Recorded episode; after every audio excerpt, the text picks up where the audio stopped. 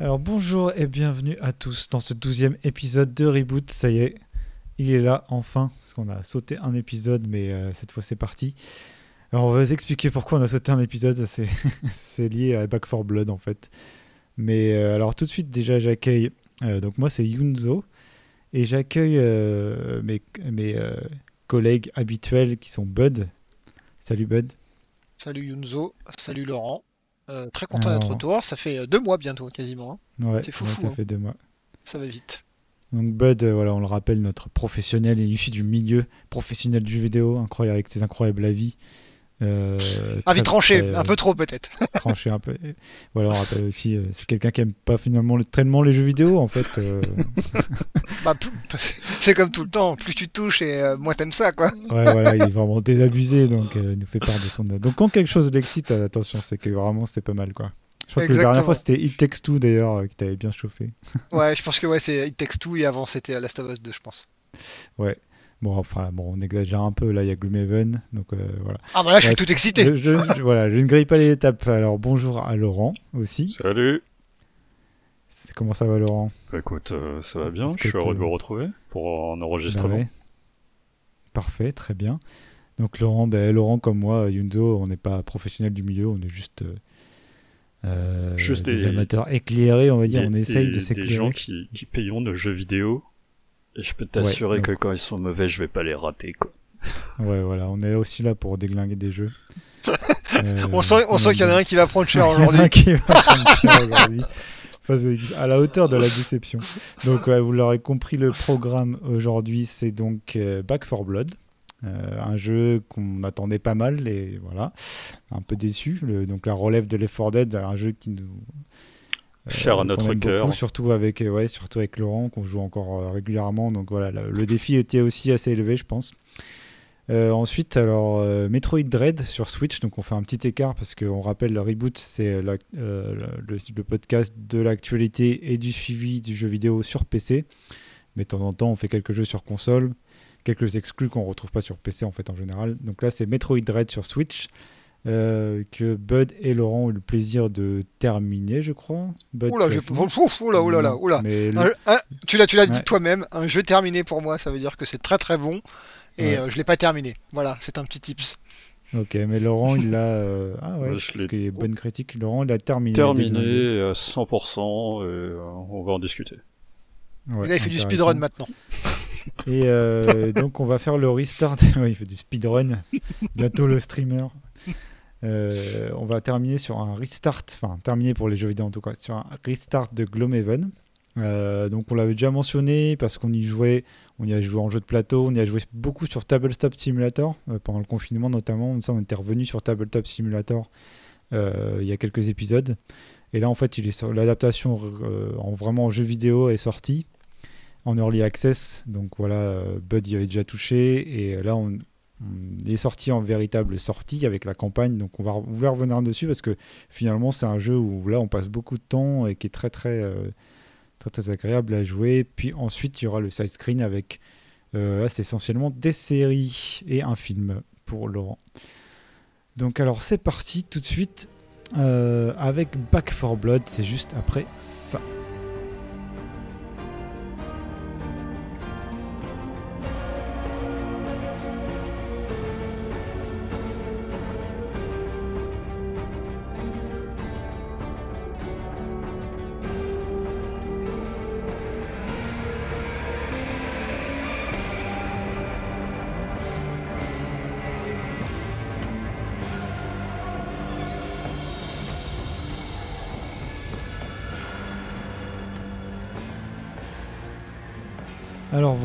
Enfin, euh, on a pu tester Back 4 Blood. Et finalement, donc on l'attendait beaucoup ce jeu parce que, comme on l'a dit en intro, euh, surtout avec Laurent et un autre pote, on joue, on a quoi On a plusieurs centaines d'heures sur l'effort des deux et c'est un jeu qu'on joue encore euh, régulièrement, auquel on, joue encore régulièrement, même maintenant, hein, quasiment pas toutes les semaines, mais plusieurs fois par mois. Et donc on espérait que ce Back 4 Blood soit un peu le Left 4 Dead 3 et euh, qu'on décroche un peu de Left 4 Dead 2 du coup, parce qu'il commence, même s'il est excellent, euh, commence un peu à dater, notamment graphiquement. Et donc, euh, Back 4 Blood, en fait, c'est développé par euh, Turtle Rock, qui ont développé le premier Left 4 Dead, avec, sous, la, sous la bienveillance, on va dire, de Valve, qui ensuite a repris un peu le, le flambeau avec 4 Dead 2, qui est sorti assez rapidement un an après, mais je crois que c'était sans Turtle Rock pour le coup. Euh, et donc, en fait, euh, maintenant, il est plus du tout. euh, donc, c'est vraiment un héritier de Left 4 Dead, en tout cas. le titre, déjà, Back 4 Blood, même la charte graphique, voilà, ça, veut vraiment se réclamer de, de Left 4 Dead. Sauf que là, donc, c'est édité par Warner Bros. Et euh, je pense qu'on va. Enfin, moi, j'ai pas envie d'y aller par quatre chemins. C'est un jeu. euh, on a repoussé en fait le podcast parce qu'on pensait qu'il fallait qu'on joue un peu plus. Et finalement, en gros, euh, je pense pour résumer, et ça résume bien notre avis là-dessus, ben, ça nous est tombé des mains et on n'a pas vraiment été motivé par y rejouer après avoir fait quoi, une petite une dizaine d'heures, je pense, une douzaine d'heures. Alors clairement, on n'a pas fait le tour, mais en fait, c'est un jeu qui est tout simplement chiant, moi j'ai trouvé. C'est pour moi, c'est un, sous-clone de Left 4 Dead. Euh, en fait, euh, au niveau du gameplay, alors je pense qu'on reviendra du, un peu pas mal avec Laurent sur le gameplay euh, des armes à feu, sur le, le retour vraiment des armes, le feeling, etc. qu'il y a. Donc moi, je vais donner un exemple sur le gameplay. Je trouve que c'est c'est un peu un retour en arrière finalement de la pureté, de la, la réflexion qu'il y avait autour de Left 4 Dead. En fait, par exemple, si je prends l'exemple des munitions, c'est euh, dans Left 4 Dead, bah, les munitions, c'était un tas avec les munitions pour toutes les armes.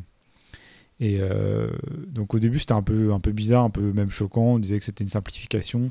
Et en fait, on est très content d'avoir ça dans les 4 Dead. On n'a pas besoin de passer du temps à s'échanger, à, passer du temps avec des armes vides, à s'échanger les armes entre les, les coéquipiers. Ça, ça fluidifie vraiment la partie. Et en fait, dans, dans Back 4 Blood, par exemple, ils sont revenus à des, des, munitions séparées. Et en fait, moi, je trouve ça très très chiant, euh, déjà. Parce que en fait, tu te retrouves avec des armes vides, tu te retrouves à passer du temps à dropper tes, munitions par terre pour les autres, donc à se demander, euh, chacun se demande t'as pas ci, t'as pas ça, et ça, ça casse le rythme en fait. Et je trouve que le, le jeu Back 4 Blood est rempli en fait de mauvaises, euh, mauvaises entre guillemets bonnes idées qui auraient pu un peu enrichir le gameplay, mais qui finalement sont sont inutiles en fait. Ah, euh, et donc les spéciaux aussi sont, ils ont voulu les modifier un peu, mais finalement les les spéciaux étaient très bien faits, dans, très bien caractérisés dans les 4 Dead. Et euh, là, les spéciaux se ressemblent tous, ils ont plusieurs pouvoirs, ils, sont, ils se ressemblent tous aussi bien au niveau des, des fonctions que, que du design. Et ensuite, ils sont mal dosés. Bon, ça, ça fait partie de la difficulté, le- on y reviendra aussi. Le, le design Ouais. sonore. Euh, J'arrive pas à le distinguer au niveau du bruit, quoi. Ouais, tu les, Sauf les distingues à, pas. à deux trois près, Mm. euh, je sais pas ce qu'ils font, quoi. Non, non. Alors que bah, le boomer, il est gros, il fait voilà, dans les 4 Dead, il explose et son but c'est de, de te faire venir tous les zombies sur toi. Donc c'est clair. Après, le spitter, voilà, il fait une zone qui sépare les gens. Tout, le rôle de tous les spéciaux dans les 4 Dead, c'est essentiellement de séparer le groupe en fait. Donc ça, ok, c'est voilà. Mais après, le, moyen de le faire est vraiment euh, très différent. Donc soit euh, après, on a par exemple même le hunter qui est là plus pour euh, ceux qui sont séparés pour venir terminer les, persos qui sont séparés. En fait, tout est très clair. Le design, le sound design, donc le design graphique, le sound design, et au niveau du gameplay, c'est très clair, très bien défini. Et là, dans, dans, Back 4 Blood, en fait, c'est c'est beaucoup moins clair. En fait, c'est beaucoup moins bien pensé, moi, je trouve, tout simplement. hein. C'est le design est moins bon.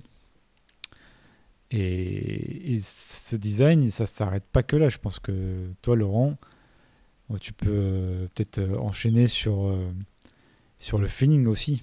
Euh, oui. Le design des armes, et etc. Quoi. Alors, euh, pour ma part, je suis pas, je suis pas un expert de, de la balistique. euh, Counter Strike, j'ai dû y jouer deux heures, tu vois. Arma, bon, ok, d'accord. Euh, mais le truc, c'est que euh, je- j'en reviens toujours à Doom et je l'ai relancé là récemment. Euh, J'ai fait un headshot et il y a trois têtes qui ont sauté. Ce qui a, ce qui, ce qui a aucune raison d'arriver. Mais j'étais content. Donc, en, en termes de balistique, ils se foutent de ma gueule. C'est pas, c'est pas une vraie balistique. Mais je suis très content. Et là, en fait, la balistique, elle est pas plaisante du tout. Ou, euh, quand tu touches un, enfin, tes, tes spéciaux euh, ont des points névralgiques ou des points faibles, et euh, quand tu touches euh, ces points faibles, tu sais pas si t'as touché ou pas. Et vu Ouais. la dispersion de tes armes, tu sais vraiment pas si t'as touché, quoi. Il y a, y a pas une Ouais, animation de, de euh, stagger ou euh, de, de recul ou quoi que ce soit. Je vois, c'est... Ouais. T'interromps, rien ça manque d'impact? Je suis désolé, Ça je, manque je- d'impact, de feedback. Non, vas-y, vas-y. Et là, il y a des gens qui vont vous dire, ah oui, mais en fait, euh, c'est normal, ça manque d'impact, il faut activer un truc que je pense que vous avez désactivé comme moi, si je me trompe pas. C'est les dégâts qui sont faits. Vous savez, il y a les chiffres normalement qui sont affichés. Oui, c'est Et, vrai, euh, c'est vrai ah, qu'on les. Peut-être. Voilà. Mais, Je pense qu'on attention. désactivé tout de suite. exactement, parce qu'en fait, c'est pas du tout euh, une, une mécanique de shooter, ça. C'est une mécanique Ouais. de RPG. Bah, c'est euh, la Borderlands. mécanique Et en fait, c'est parce de qu'on cherche quand on quoi. joue à Left 4 Dead Ouais. ou à Back 4 Blood. Ouais. Et finalement, t'as as raison de parler de ça, j'avais oublié, mais en fait, c'est très symptomatique du, du type de jeu qu'ils ont voulu faire finalement. Parce qu'on a beaucoup de loot, on passe notre temps à looter des armes et à looter des attachements aux armes, euh, avec des couleurs euh, voilà, très classiques comme on voit dans, dans- depuis World of Warcraft ou enfin, les jeux Blizzard. Et euh, c'est une, une abondance comme dans Borderlands finalement aussi, un jeu que moi j'aime pas du tout. Et, et le feeling des armes, donc c'est rattaché au sound design comme disait Laurent, aussi euh, est, est vraiment pas bon quoi. C'est- C'est c'est mou, c'est du plastique quoi. Enfin, c'est- Ok. Donc c'est pour Ouais. ça que, euh, enfin, j'ai essayé. Hein, je, je me suis demandé peut-être que je tire mal, mais euh, j'ai sorti le gros fusil sniper, le plus gros truc que tu puisses trouver, avec des stats de bâtard, et tu peux pas one shot un spécial, même si tu Ouais. tires sur euh, son, son point faible. Ok. Donc fa- ouais, Ouais. ok. Donc s'il fallait, euh, je, je crois que de base euh, c'était déjà désactivé, mais euh, s'il faut regarder euh, les points de vie, bon, c'est. Il me semble point. que c'est activé de base, mais je pense que euh, dès qu'on a me commencé semble. à jouer, on a tous désactivé le truc parce que euh, la première fois qu'on a joué, on, on s'est amusé un peu au champ de, au champ de tir. Dès qu'on a vu Ouais. les chiffres apparaître, tout le monde a dit What? C'est quoi ce truc-là? Et Ouais, tout ouais, de suite, on a trouvé la- l'option. choqué, quoi. Mais euh, non, puis et au final, en plus, en désactivant ça, je pense qu'on désactive des, des, des informations sur les objectifs qui nous ont manqué parfois. Mhm, Donc ça, c'est ça, c'est aussi mal pensé. En, en fait, c'est vraiment un jeu qui est mal pensé sur plein de points, quoi. Mhm. Et c'est c'est vraiment décevant.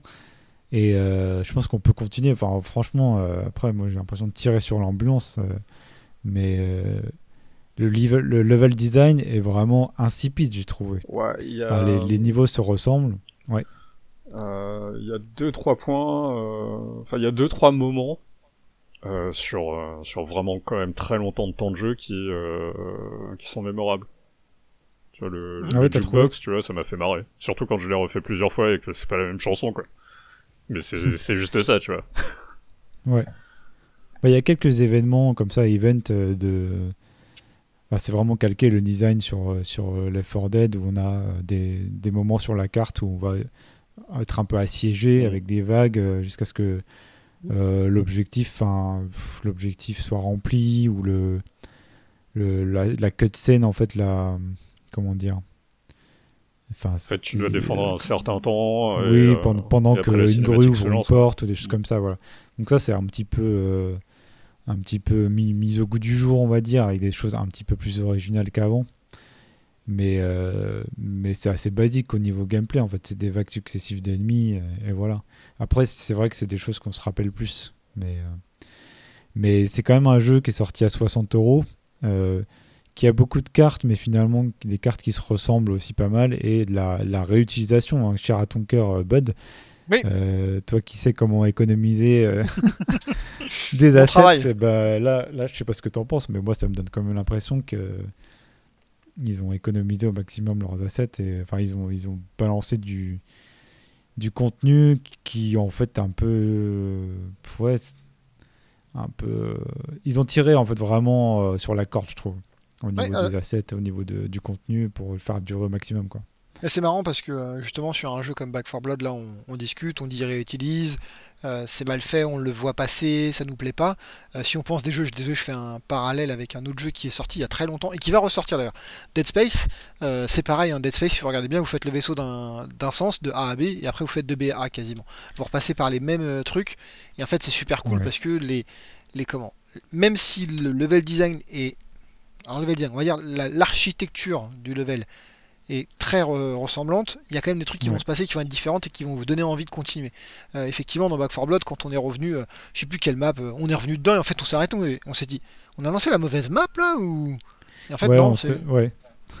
c'est marrant, on s'est demandé si on n'avait pas lancé la mauvaise, la, une, une carte qu'on avait déjà fait, et finalement, on, on s'est dit, ah non, là c'est le, c'est le matin, c'est pas la nuit, donc. euh, voilà. Ouais, exactement les mêmes endroits, mais euh, Ouais, les events sont légèrement différents, quoi.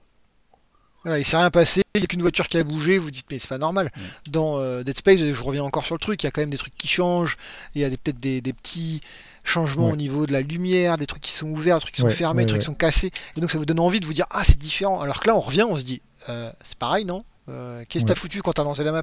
Et là j'étais là en train de me dire parce que c'est moi qui lançais le serveur, je dis ah non je crois pas m'être trompé. Non en fait je me suis pas trompé, c'est juste que le jeu est identique et c'est problématique. Ouais. C'est un bon exemple. Dead Space, c'est vrai que moi j'avais beaucoup aimé. C'est un jeu qui est assez vieux aussi, donc je me rappelle, euh, bon, pas à 100%, Mhm. mais c'est vrai que ça tirait un peu sur la corde. C'était, euh, je pense que c'était 20-30 heures, ça aurait pu faire moins.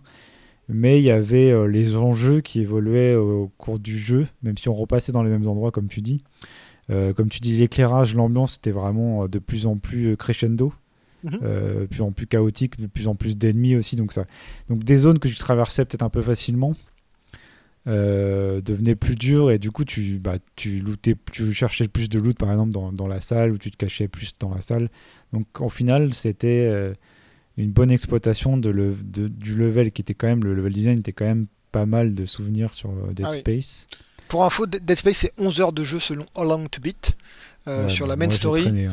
Mais ouais, le truc c'est que euh, moi je joue toujours en difficile dans ce genre de jeu quand c'est euh, de la survie, j'adore ça, euh, me faire mal Ouais. quoi. Et effectivement traîner parce qu'en fait on fouille tout, je pense.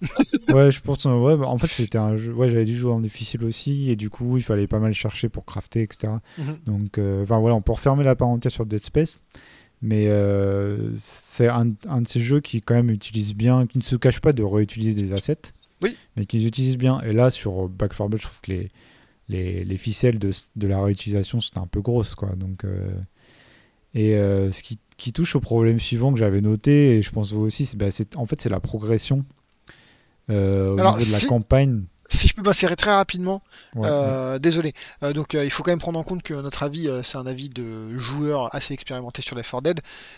Moi qui n'avais pas joué à Left 4 Dead depuis longtemps, j'ai quand même pris mon pied à jouer les premières fois. C'était marrant, on tirait sur des trucs, ça avançait, etc. Alors après il y a tous les problèmes que vous citez, hein, je suis d'accord. hein. Mais ça reste quand même fun sur le fond, à savoir que je n'ai pas payé le jeu puisque je suis abonné au Xbox Game Pass et qu'il est intégré, donc forcément ouais. j'ai un peu moins de mal à jouer en me disant ça me coûte rien. Quand tu as acheté ton jeu 60 euros, je pense que ça fait un peu plus mal au, au fesses. Euh, Et euh, effectivement, le problème, ça va être la progression, c'est ce dont tu as parlé, c'est le fait de devoir jouer en easy limite, euh, en facile, pour pouvoir progresser parce qu'il faut récupérer des cartes, etc. Donc euh, vas-y, Ouais. je te laisse continuer, Yunzo. Pardon. Ouais, alors, ouais, en fait, il y a deux choses dans ce problème. Moi, je pensais déjà à la progression, euh, comment il faut faire les niveaux. Alors, si, si je me rappelle bien, si on s'est pas trompé, parce que c'était de la- Mhm. l'interface, c'est pas toujours euh, super Ah, clair. Euh, En jeu, ça va, mais euh, les menus, par contre, sont pas top. Et, euh, mais a priori, il n'y avait pas moyen de faire n'importe quelle carte euh, dès le début du jeu, quoi. Non, il faut Alors, que c'est tu les- impossible de Il faut que tu les débloques euh, d'abord. À savoir, faut que tu Ouais. termines euh, euh, les actes. Et ensuite, tu Ouais, peux il y a revenir en trois arrière. actes, je crois. Euh, Ouais. Quatre, mais je crois que le, le dernier... Enfin, je l'ai pas fait, Ouais, donc euh, ça, De- ça de ressemble à un mémoire, c'est final. 4 actes. C'est quatre actes, le dernier acte est une map ou deux maps, deux maps pardon. C'est assez simple. Et effectivement, Mm. il faut le finir chaque map entre guillemets la première fois dans un level de difficulté pour pouvoir la relancer quand on veut dans ce level de difficulté. Par contre, si ça, tu veux monter, ouais. il faut le refaire toute la Mm. campagne en entière. Et donc, si on voulait, euh, donc on pouvait rejouer à ce qu'on avait déjà joué, Mhm. mais euh, si on, mais c'était en fait le- la difficulté est facile quand Mhm. on joue en très, en facile. Il y a plusieurs niveaux de difficulté. On a commencé avec le premier, on s'est rendu compte que c'était quand même assez facile. Et Oui. euh, on a voulu changer en cours de route pour Alors, continuer la campagne euh, en, plus en plus difficile et on pouvait pas en fait il fallait il fallait repartir la- euh, avec la campagne de zéro. Tu te fourvoies en fait, on a fait l'inverse mec. Ah on ouais. a commencé en normal en se disant bah attends on a joué à Left 4 Dead, on est Ah, bon. on a, on a oui on a commencé en normal oui oui Et en fait, on a fait une première map, on s'est fait défoncer, on a recommencé Ouais. la même map, la même difficulté, on a avancé Ouais. plus loin, et en fait, là on s'est dit, mais en fait, c'est impossible, en fait, c'est pas possible. C'est-à-dire que pourtant, on jouait correctement, il y avait des, enfin, on tirait bien, euh, je veux dire, on vise bien, etc. Et là, c'est là où on a dit, il faut passer en facile. Et le souci qu'on a, c'est que le gap de difficulté entre le normal et le facile est énorme, donc en fait, on pouvait pas passer le normal, mais par contre, on roulait sur le facile. Et c'est un vrai souci. C'est-à-dire qu'on prend plus notre pied. C'est justement. Alors après, on parlera d'un autre jeu où justement on est toujours sur le. Euh, sur le, le, bord de gagner ou perdre, et c'est là où c'est fun. Parce que même si vous gagnez, vous vous dites punaise, on a gagné juste juste. Et si tu perds, tu dis ah, on a perdu à cause d'un jet de dé ou un je sais pas quoi. Là, non, là on se disait juste c'est impossible, c'est trop facile. Et c'est un vrai souci en fait. Et si vous regardez tous les gens qui se plaignent du jeu, et euh, moi le premier, le problème c'est la difficulté, parce que même euh, quand vous jouez surtout en normal, euh, les, les, surtout les, les comment les, spéciaux. spéciaux merci. Les spéciaux ils spawnent en masse quoi. Il y en a 3-4 des mêmes. Vous dites mais mais c'est quoi ce bazar en fait? Quand vous avez deux machins là, les bras d'aimant, je me rappelle plus comment ils s'appellent en, français.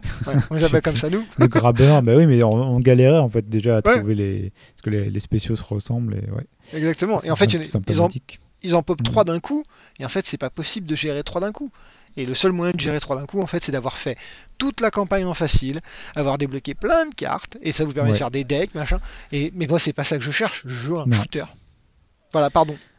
Non, non, euh, t'excuses pas, c'est exactement ça. En fait, comme tu dis, on a commencé en normal, on s'est fait botter les fesses, notamment par les spéciaux, donc on a repris en easy. Après, en easy, on a, voilà, on a, on a un peu euh, roulé sur le jeu et on pouvait pas continuer la campagne en normal. En fait, c'est un peu ça qui nous a fait lâcher, en fait, je pense. Et euh, on a eu la. Parce qu'on s'ennuyait, peut-être qu'on aurait pu. Euh, peut-être que si on était passé en plus difficile euh, en, cours de route, ça nous raccroché un peu. Mais c'est vrai que, comme tu dis, et comme tout le monde dit, en fait, dans les retours des, joueurs, parce que je suis allé un peu voir sur les, les avis Steam, qui seront en fait d'ailleurs maintenant en mix. Donc c'est. c'est des avis quand même assez moyens, quoi. Hein, c'est pas terrible. Hein. Mhm. Euh, les gens se plaignent pas de bugs ou même de la de de, de, de microtransactions qu'il n'y a pas d'ailleurs, je pense pour l'instant, ou de DLC ou de ils disent le contenu est un peu léger, mais il y a beaucoup de gens qui se plaignent du design. Euh, et des, des, spéciaux, de la difficulté très mal dosée.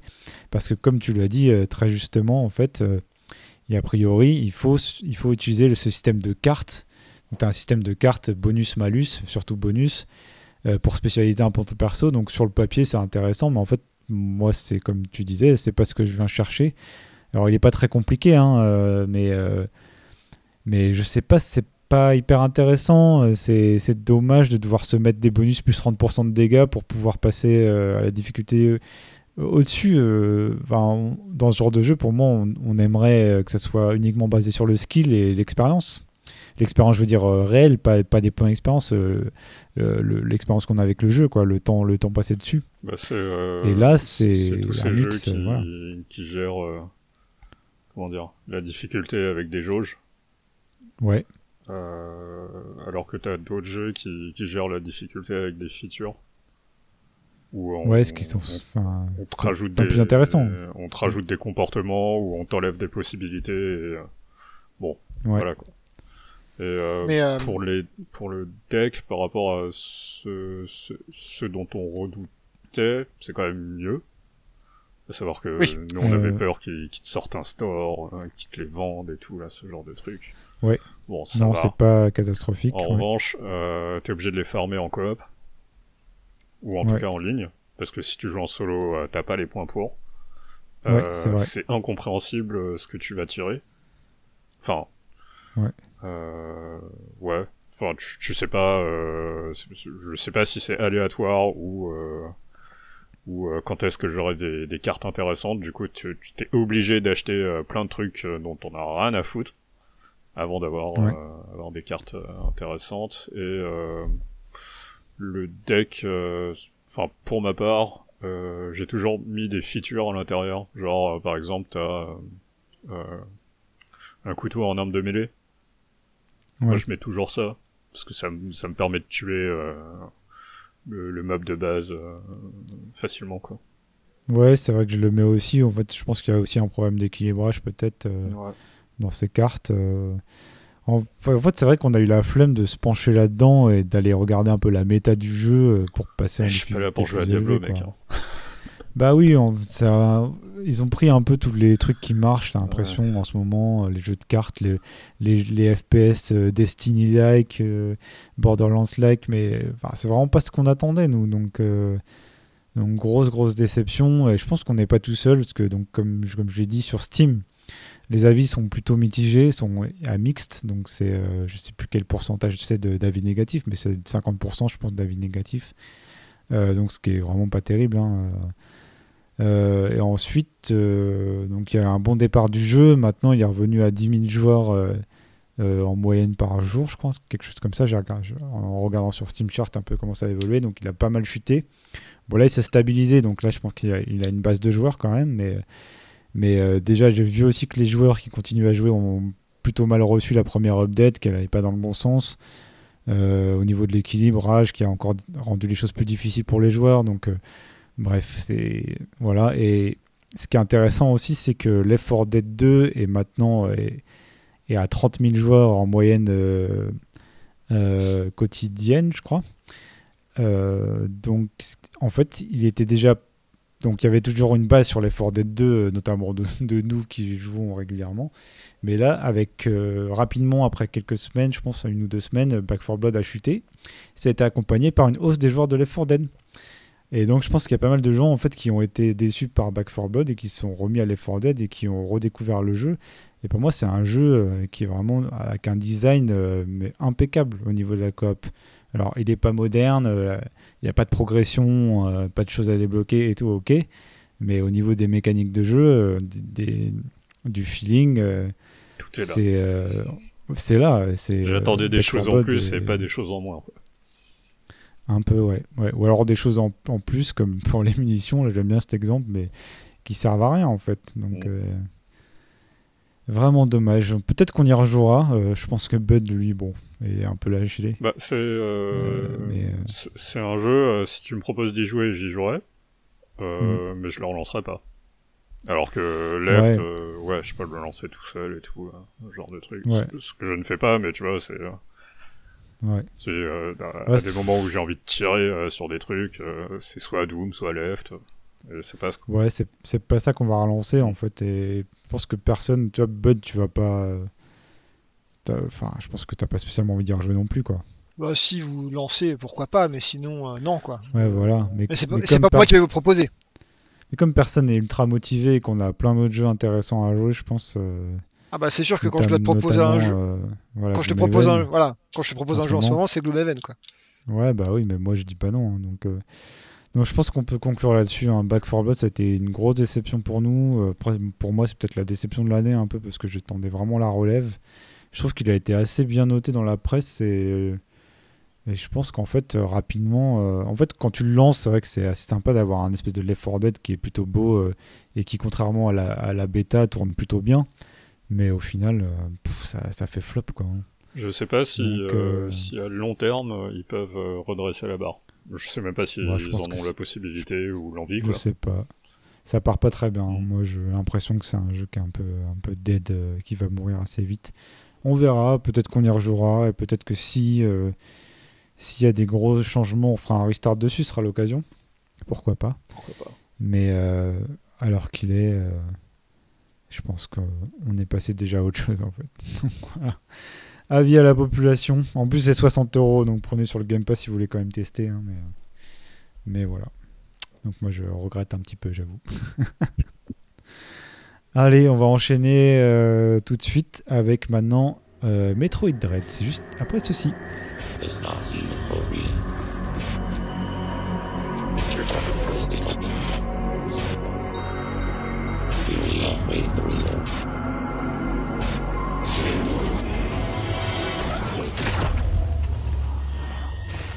I've run a full analysis. My readings indicate dramatic physical changes in you. You might call it physical amnesia.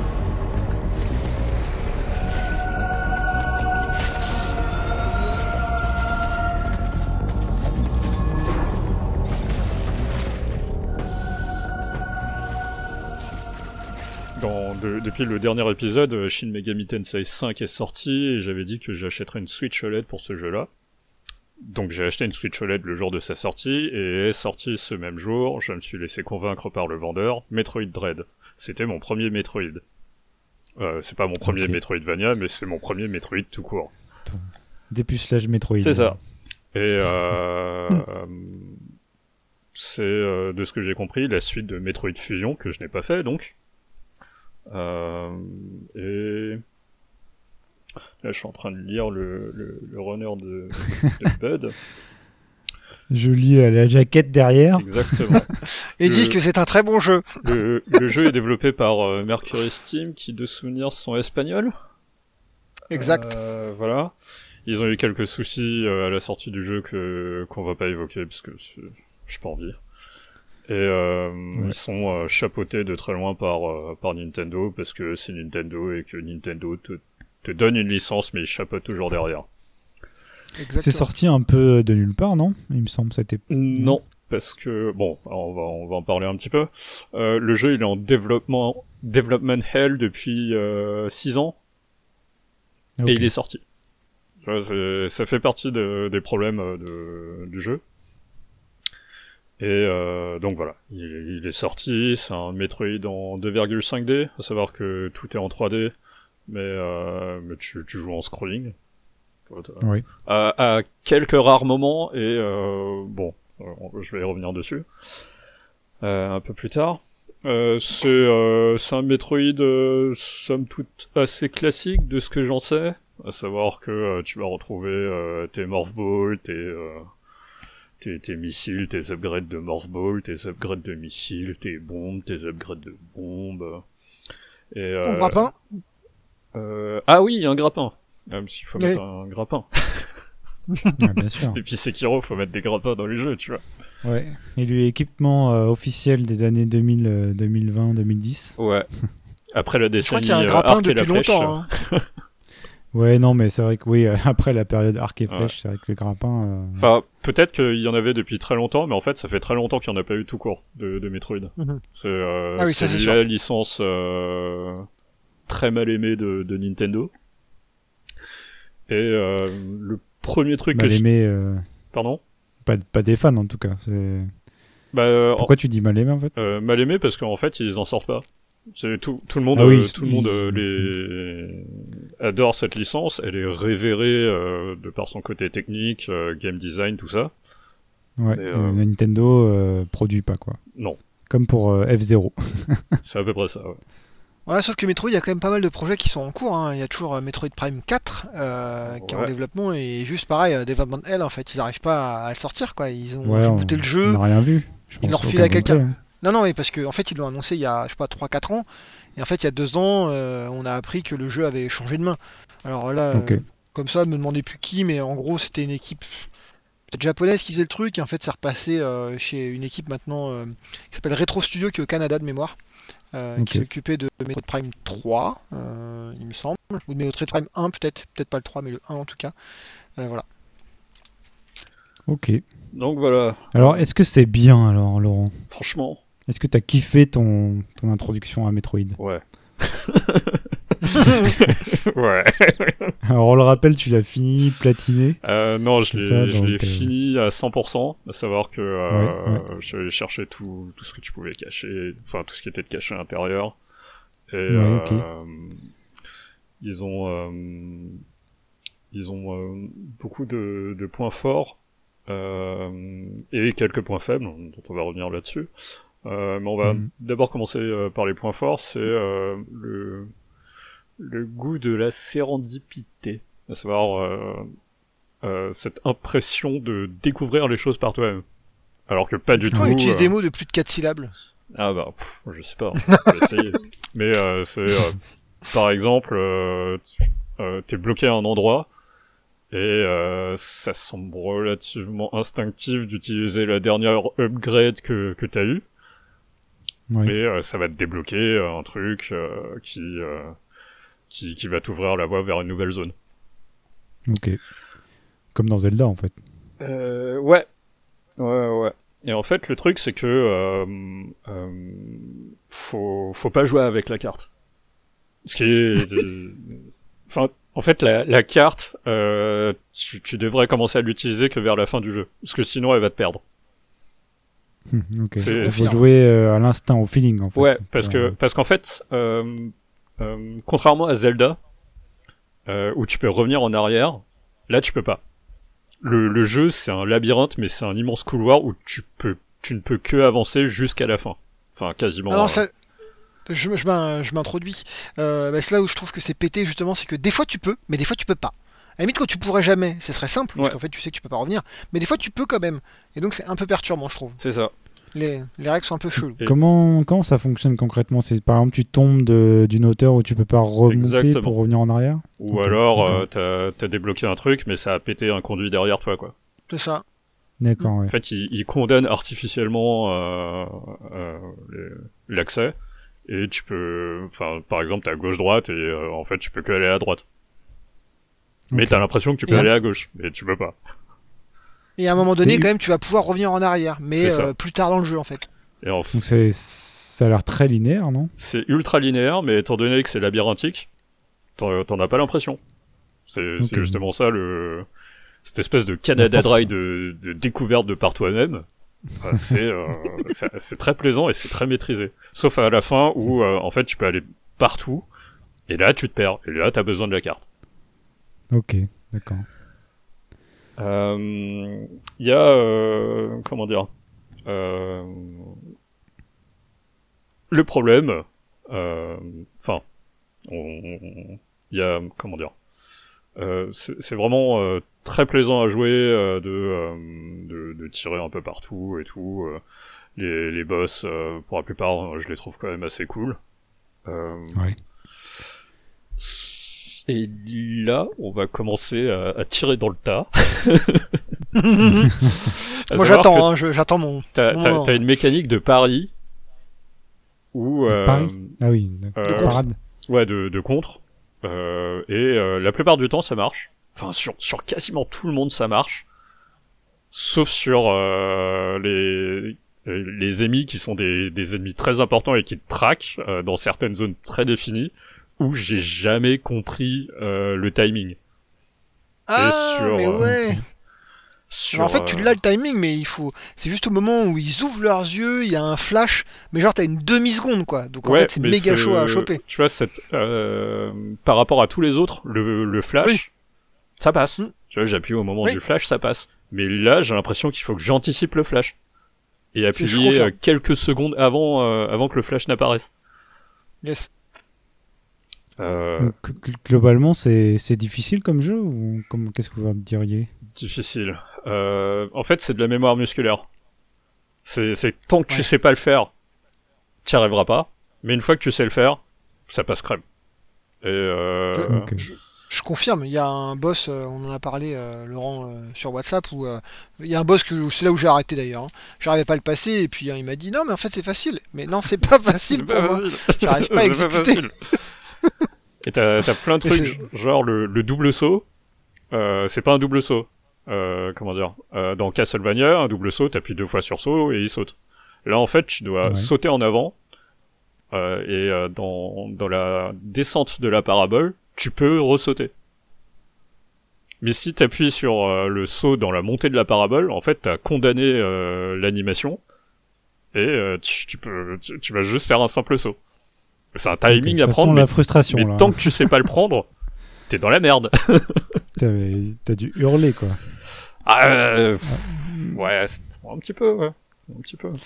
Et, Au début euh, en tout cas. Au, au début. En tout cas, c'est un jeu. euh, J'imagine que quand tu le poses et que tu tu le prends pas pendant plusieurs semaines ou mois, c'est euh, pas grave. Tu ça va reviens être pas. compliqué à récupérer quoi. Entre la carte et le et les réflexes. Euh, non, les réflexes, euh, en fait, c'est vraiment de la mémoire musculaire, donc ça, tu vas pas le perdre. C'est comme le vélo. Euh. Mais euh, le, le gauche-droite, en fait, soit t'es dans la période où euh, t'es dans le couloir euh, condamné derrière toi et ça se passe bien, soit t'es tout à la fin et t'ouvres la carte et ça se passe à peu près. Ok. Euh, Il y a... euh, Qu'est-ce qu'il y a d'autre? Euh, Ouais, j'ai un manque de retour sur, euh, sur certains ennemis, notamment ceux de la fin, où euh, en fait ils ont un bouclier. C'est pas, pas, très étonnant d'avoir un bouclier dans un jeu, et en fait ça annule toutes les attaques. C'est le principe de- des boucliers de jeux vidéo. Sauf que... euh, j'ai principalement fait le jeu en, portable, et euh, c'est pas super bien indiqué, tu vois. Au bout d'un moment, j'ai regardé dans le détail et t'as un vortex au niveau du bouclier qui absorbe euh, les, euh, les projectiles et les traits. Ok. Mais t'as tellement de trucs, euh, tu tires partout dans tous les sens que si tu fais pas gaffe, euh, bah, tu- voilà, t'as as cramé tes munitions et tu te retrouves euh, avec ton, ton petit laser de, de, de merde euh, euh, contre contre le- le- l'ennemi quoi. Ok. Euh, On parle des contrôles ou pas? Il est dans les starting blocks. Allez, vas-y. Ah, j'attends, j'attends. Ah, Ah, les contrôles ils sont pétés, c'est pété, il faut appuyer sur 15 boutons. 15 boutons pour faire une action, quoi, j'en pouvais plus, j'étais là, mais je comprends rien. Alors, quand vous êtes contre un ennemi qui est assez simple, les, les ennemis de base c'est facile parce qu'en fait vous prenez votre temps, l'ennemi est un peu nul, mais dès que vous arrivez sur les boss, euh, c'est fini, quoi, c'est impossible. C'est euh, imaginez euh, les, les jeux euh, From Software où il faut appuyer sur euh, 13 boutons pour faire une attaque, quoi. C'est pas possible. Normalement, c'est un bouton, une attaque. Et il y en a plein des trucs comme ça. C'est euh, normalement sur un Metroid, plus vous maintenez la course longtemps, plus il va courir vite en fait. Et vous aurez au bout d'un moment la super vitesse. Là, il faut appuyer sur un L3 pour faire la super vitesse. Mais pourquoi? Mais pourquoi vous avez changé ça? Alors il y a sûrement une raison, hein, on va pas se mentir. Ils ont sûrement un truc où ils disent ah mais ça marcherait pas. Ils ont dû faire des playtests, ils ont dû tout faire. Mais quand même, moi, en tant que joueur, j'en ai rien à foutre. Euh, je vois juste le truc sur le, le- le papier, je dis c'est nul, point. Et euh, j'ai l'impression d'être un poulpe. Voilà, je. T'as déjà... T'as déjà fait d'autres Metroid alors, c'est ça? Non, j'ai jamais fait d'autres Metroid, mais euh, il y a plein de Metroidvania qui existent en fait de manière générale. Et euh, j'ai cherché en fait, j'ai dit mais, mais pourquoi la vitesse en L3 de- devrait être appuyée quoi? C'est pas normal. Et Mm. j'ai cherché pourquoi ils font ça et j'ai regardé des, des retours des autres joueurs et tout le monde dit bah on comprend pas parce qu'en fait sur les autres Metroid normalement juste tu cours et au bout d'un moment elle s'active. Non, en fait, c'est Ok. pire que ça. C'est Ouais, il y en a d'autres, vas-y, tu peux continuer. C'est un. euh, t'as- en fait, c'est un héritage de Metroid Fusion et ça te permet Mhm. de, de débloquer euh, euh, certains, certains items cachés. Et euh, c'est- pour ça que tu es obligé d'activer euh, la, la super course et que tu es obligé d'activer euh, le- le l'état d'après. C'est le, D'accord. le, le violet. Ouais. Et euh, c'est un héritage, euh, c'est- obsolète, je trouve, mais euh, je comprends pourquoi est-ce qu'ils l'ont fait. Mais, mais le, le pire, c'est que euh, t'as t'as des commandes qui te sont expliquées, mais t'as d'autres manières de les utiliser. Genre pendant très longtemps, j'ai cru qu'il fallait absolument que je vise au laser pour tirer un missile. Mais en fait, tu peux le faire sans. Mhm. D'accord. Et et t'as plein de trucs comme ça, et tu te dis, mais les mecs, vous me cassez les couilles, quoi. en fait, c'est Ouais, plus dans, euh, en fait, c'est plus dans l'approche de, euh, de, euh, enfin, du tutoriel euh, qui, euh, euh, qui pêche, je trouve, parce qu'il il- il t'explique une manière d'utiliser les choses, mais pas les autres. Mhm. Ou euh, tu vois, j'étais là, je voulais tirer des missiles, mais en fait, tu, tu peux juste tirer des missiles en maintenant une gâchette et en, et en bourrinant sur un bouton, tu vois. T'as t'as pas besoin de, de l'orienter en tracker et tout, là, ce genre de truc. Enfin bon. Ouais, il y a, Ok. il y, y y a quelques problèmes, euh, il y a quelques problèmes euh, sur le, les contrôles. Mais euh, enfin, pour ma part, ça, ça me gêne pas trop parce que c'est, c'est... j'ai joué à des jeux bien plus pétés que ça au niveau des contrôles et euh, et euh, ouais. Bon, ouais, c'est pas Ouais. grave. Bah toi, Bud, ça t'a quand même... Ah, moi, moi, ça m'a frustré. Mais Moi, alors déjà, euh, Ouais. difficulté trop élevée euh, pour moi, en tout cas. hein, c'est, je dis pas que c'est pour tout le monde. Euh, et euh, bon, après, c'est aussi mon problème, c'est que j'ai pas le temps de m'attarder euh, des heures et des heures à essayer de tuer le même boss. Donc à un moment donné, Mm. je lâche et je vais sur autre chose. J'ai compris c'était quoi le, la mécanique du jeu, comment ça fonctionnait, donc j'ai pas besoin de finir le jeu. Ça me suffit largement. Mais oui, euh, je suis arrivé sur le boss, euh, j'ai pas réussi à cause de la difficulté, à cause des contrôles. Et donc, euh, bah, qu'est-ce que j'ai fait Euh, J'ai droppé le jeu, quoi. Et c'est, euh, c'est juste pas possible. C'est à un moment donné, on s'arrête et je dis bah top. Et les contrôles, oui, euh, c'est vraiment. Mais pourquoi en fait? Pourquoi je j'ai pas envie de me faire mal quand je joue à, à Metroid? Ça devrait être un jeu. Alors c'est un jeu déjà Nintendo, donc pour moi ça devrait être très facile à prendre en main. Euh, et là c'est pas le cas. Euh, quand je joue à un From Software, oui, là je sais que quand je lance le jeu, je vais me fouetter. Je le sais. Ouais, mais les contrôles sont quand même... Mais ils sont quand même assez simples en fait. Oui, c'est pas mal, surtout, là, j'ai rejoint un peu à Sekiro, c'était quand même C'est le plaisant. timing. euh. Ouais, même le, voilà, le- perso bouge bien, quoi. Ouais. Et si on prend, euh, par exemple, Dead Cells aussi, c'était hyper plaisant euh, de se déplacer et de, de se combattre euh, avec Dead Cells, quoi. Bon, Ah, Dead pas- Cells, Dead Cells, c'est magnifique. C'est un- un- au niveau contrôle et au niveau permissivité, je ne sais pas si le mot existe, existe vraiment en français, euh, mais en tout cas il vous permet des trucs qui qui devraient pas, genre vous tombez à un pixel du, euh, du bord, normalement vous devriez mourir, en fait il vous rattrape quoi, il dit on s'en fout, c'est bon, voilà, on vous laisse passer. Là j'ai pas l'impression Ouais. que sur euh, Metroid c'est le cas. Il y a des fois où euh, pour m'attraper un, un rebord, je galérais quoi, j'étais là, allez, attrape-toi Ouais. Mm. Ah, Ça faisait mal quoi. Ouais, je me souviens beaucoup de ce genre de truc. Ouais. Ouais, mais peut-être que c'est moi qui suis nul, hein, c'est possible. Ouais, hein, je... Non, c'est vraiment euh, l'apprentissage de la mémoire musculaire. Mhm, c'est possible. Parce que, euh, ça, par exemple, euh, sur le dernier boss, euh, je crois que j'y- j'y ai passé deux heures. Ah voilà, tu vois, mais ça j'ai pas le temps. Et, euh, et en fait, euh, t'as pas de point de sauvegarde après et tout, là, ce genre de truc. Mhm. Mais en gros, j'ai réessayé le... Enfin, du coup, j'ai réessayé plusieurs fois. Et, euh, et les fois d'après, c'est passé, c'est passé nickel, tu vois. Bah ouais, mais euh, c'est un peu là, on arrive sur du From, les gens vont te dire oui, mais c'est comme From, effectivement, faut recommencer des fois les boss plusieurs fois pour que ça devienne plus facile parce que vous Non, connaissez les ouais. patterns. mais en fait, mais- le, le truc, c'est qu'une fois que tu comprends et que t'arrives à le faire, parce que tu Mhm. comprends assez facilement euh, ce qu'il faut faire, mais faut, faut vraiment le, c'est le truc dans les doigts, tu vois. Mhm. Une fois que tu sais le faire, bon, c'est fait. Et ensuite, euh, il y avait les derniers collectibles pour le 100%. J'y ai passé 6 heures. Tellement ils étaient chauds à avoir euh, au niveau des mains, quoi. Avec des mécaniques que, que personne ne t'explique. Ouais, c'est un peu le problème. ouais. C'est des Ah. fois les trucs, tu dis ah mais on peut faire, en fait on peut faire ça. Ah, mais on, peut faire pas dit. ça. Ah, on peut pas Un truc qui est qui est complètement complètement anti Nintendo d'ailleurs, puisque Ouais. Nintendo normalement c'est quand même super poli, super expliqué. euh, Enfin, les phases d'exposition sont euh, magnifiques. Ils disent, pas le oui, dans Metroid Fusion, tu pouvais le faire. Ah ouais, d'accord, c'est un jeu en GBA. Ok. Peut-être qu'ils veulent, ils veulent adresser la licence Metroid plus aux complétionnistes, aux un peu plus euh, exigeants, quoi. Donc, du coup, euh, ils expliquent moins. Enfin, ils prennent moins par la main, peut-être. Mhm. Mais bon. C'est vrai que c'est peut-être pour ça aussi qu'ils développent moins la licence, qu'ils font moins de jeux, parce que ça correspond moins à leur public, peut-être, finalement. euh.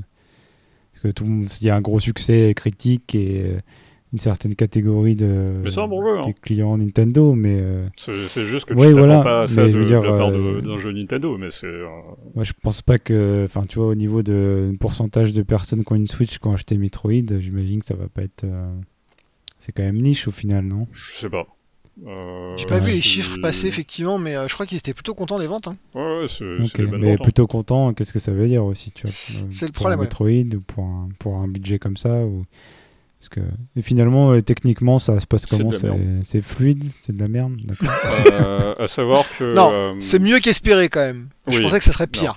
C'est quoi cette C'est mieux que de la merde. On espérait de la merde. Ah, mais c'est vrai. Ah c'est oui. mieux. que le jeu est découpé en zones, et dans ces zones, quand tu déplaces, tout est parfait. Tout est nickel. Euh, j'ai pas, j'ai pas de compteur d'image, mais ça doit être du 60 c'est FPS. C'est super fluide. Et euh, tu dois avoir cette fluidité au vu de, au vu de la complexité des manips que tu dois faire. C'est fluide. Bah ouais, vaut mieux. hein, parce Tu- que 30 FPS sur ce genre de jeu. euh, Après, tu, tu sors de ces zones et euh, t'as euh, des, euh, des hubs de transport. Tu vois, tu- pour aller Ouais. dans une autre zone. Et euh, tu vois, ça te lance des cinématiques et tout. Et de temps en temps, c'est une cinématique, elle rame. Et là, tu te dis, mais c'est une cinématique, bâtard Je sais que t'es en train de charger des trucs derrière, mais me la fais pas ramer, ouais, quoi Tu me l'auras pas. Mais c'était médiocre en temps réel. Donc c'est Bah, ça que tout ça. manque- Ouais, oh putain. En temps réel sur la Switch. wow. Et Ah bah ouais, mais je pense que c'est le cas. Hein. Ah ouais Hmm. Avec le moteur du jeu. et là, tu te dis, euh, bon, voilà. Ouais, donc pendant le gameplay, ça va. Et C'est- là, c'est là, il, hein. là, il parle que du, euh, des, du, du framerate, quoi. Si on parle des temps de chargement, euh, quand vous changez de zone, soyez sûr que vous voulez changer de zone, hein, parce que sinon ça va être pénible. hein. Euh, ouais. ça prend du temps, quoi.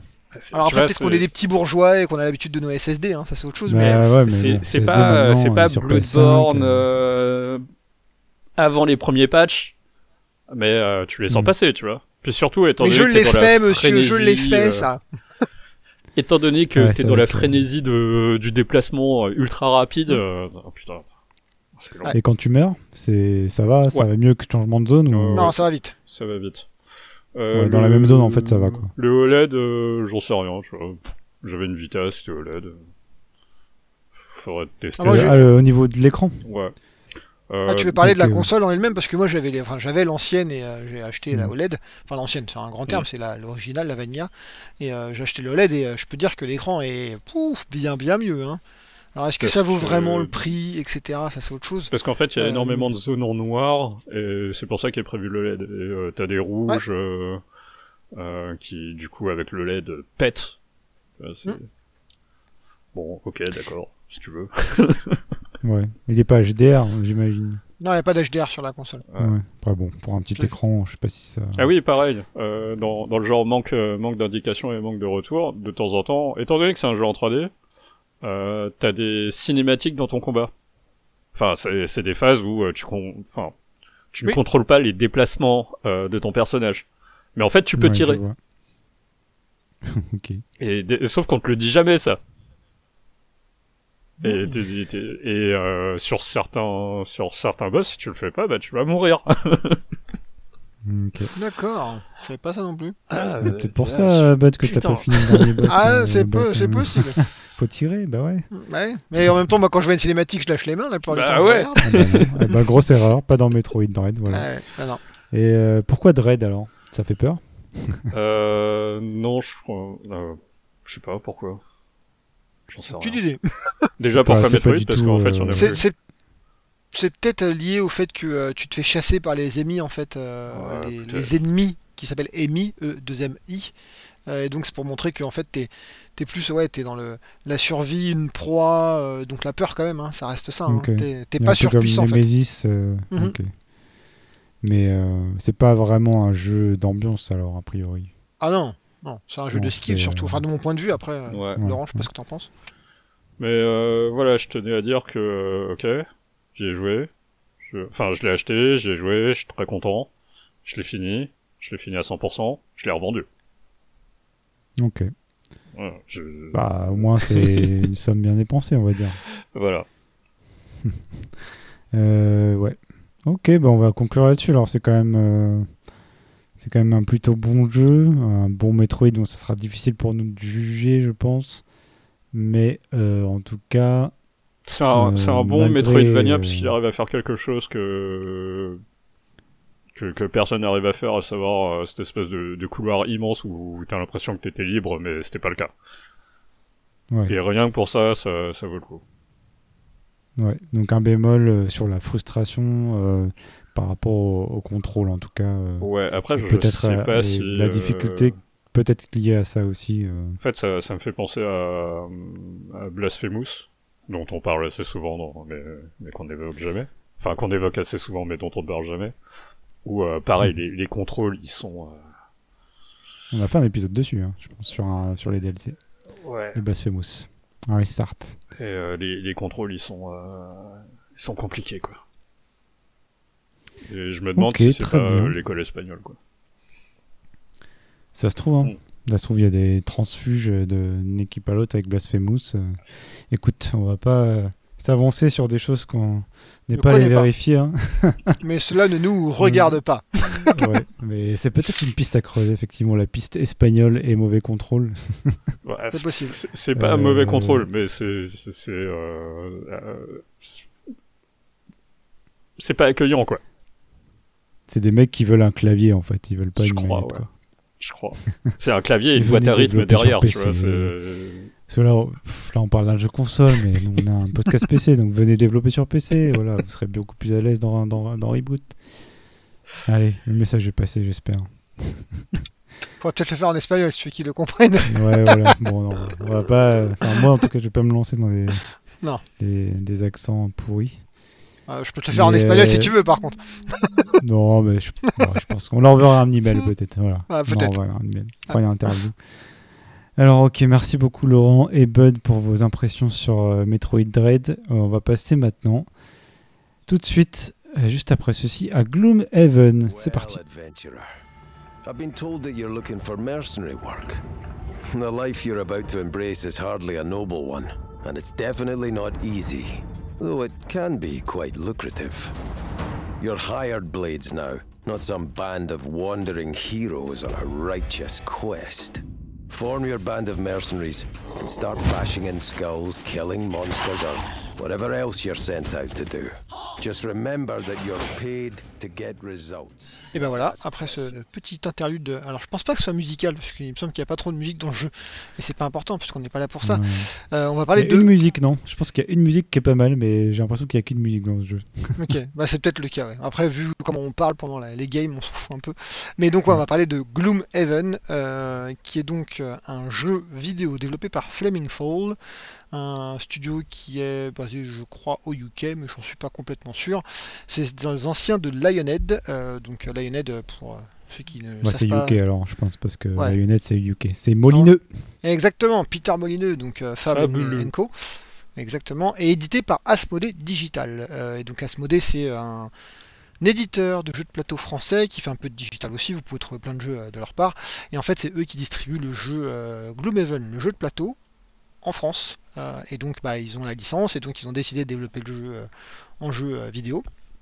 Pour rappel, comme le disait Yunzo plus en avant et plus en amont, on a d'abord joué à ce jeu en février 2020 en jeu de plateau, euh, puisqu'on avait décidé de faire un petit week-end tous ensemble, et puis bah, le Covid a frappé, donc euh, on n'a pas pu continuer nos parties en jeu de plateau, mais on a trouvé le jeu sur Tabletop Simulator, donc on en a déjà parlé dans un, podcast euh, avant, on se fait très beau un ou deux peut-être, hein, puisqu'on a, on a joué quand même beaucoup. Voilà, et derrière on a décidé de passer sur le Gloomhaven digital, je l'appelle comme ça puisque je n'ai pas trop de nom pour le, pour le sortir, euh, qui était en early access en fait euh, en, 2000, euh, en juillet 2019 euh, et qui est sorti en V1.0 en octobre 2020. T1, pardon. Voilà. Donc c'est notre restart, parce que toi, Bud, tu l'avais testé en Digital Early Access. Exactement. Prometteur, mais pas forcément intéressant par rapport à la campagne. Tu vas revenir là-dessus. Ouais.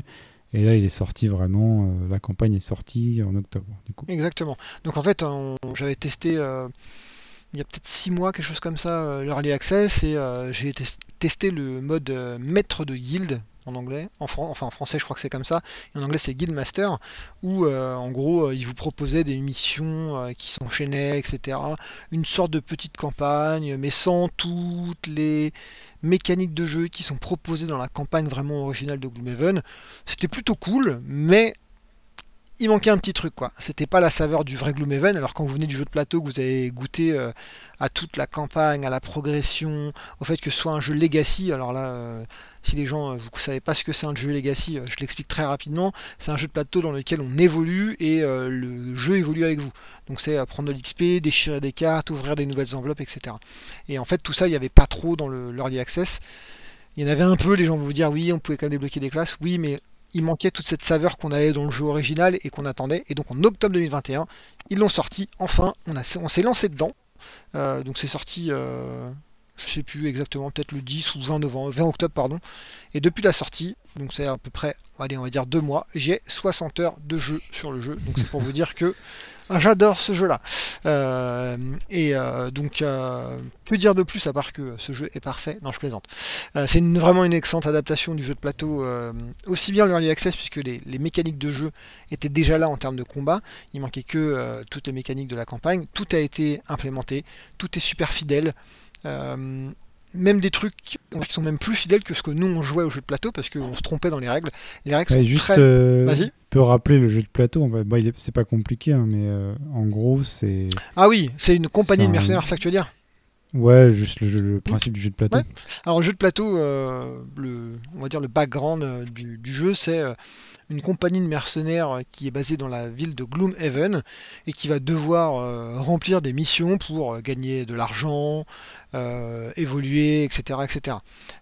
Et en termes de mécanique, c'est une sorte de dungeon crawler où on Ouais. va aller devoir. alors, c'est pas forcément des donjons, hein, c'est des quêtes de manière générale, ça peut être en extérieur, etc. Mais ça reste quand même des quêtes où il va falloir prendre les quêtes, finir les quêtes pour débloquer des nouveaux contenus, prendre de l'XP, prendre de l'argent, aller acheter des trucs chez le marchand. Euh, au niveau des mécaniques, euh, Ouais, équipé, voilà. Assez classique, hein, finalement. a- assez classique pour un jeu d'Heroic Fantasy, un jeu de Dungeon Ouais. Crawler et un RPG de manière générale, je dirais, de nos jours. Euh, au niveau des mécaniques de jeu et de combat, c'est un- une sorte de tactique. Ouais, c'est un jeu de rôle tactique, tour par tour, et euh, basé sur des cases en fait, puisqu'on doit se déplacer sur des c'est même pas des cases, pardon, c'est des hexagones pour être précis. Ouais. Euh, et il y a euh, donc ça c'est le, le- le global. Et comment on va décider des mouvements qu'on fait, des attaques qu'on fait, c'est via un deck de cartes.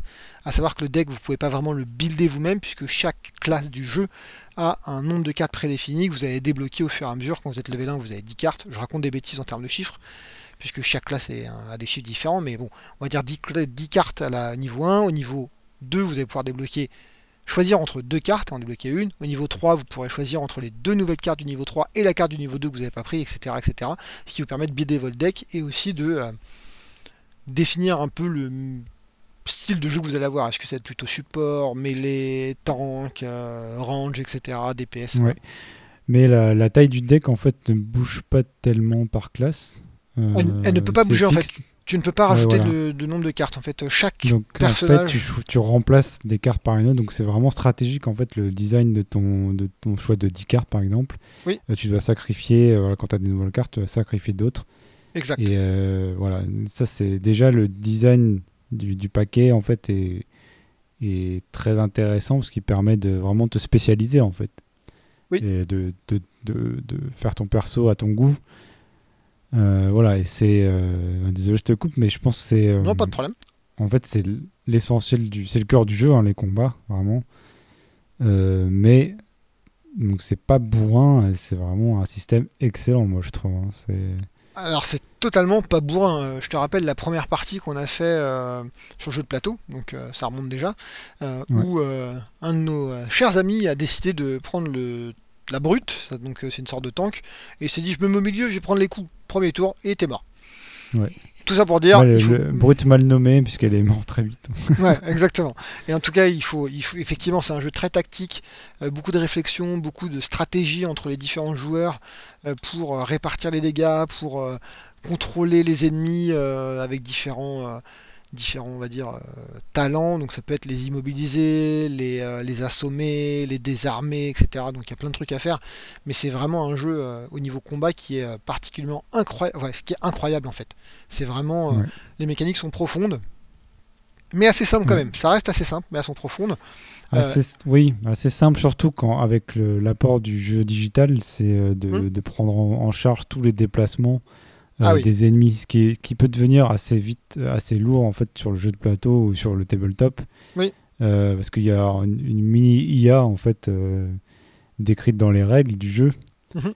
Et donc rien que pour bien déplacer les, les ennemis, ça peut prendre très longtemps. Et là, c'est vraiment très agréable en fait que ça soit fait automatiquement euh, par le jeu, quoi. Ouais, je confirme. Et Donc, euh, moi- surtout, moi, je- non, euh, j'allais dire pardon, mais euh, effectivement, le jeu de plateau, donc tu te déplaces toi-même à la main selon l'IA que tu as eu, enfin selon l'algorithme qu'on t'a donné, les différents ennemis. Et en fait, on a pu se rendre compte qu'on a fait mais un maximum d'erreurs, quoi.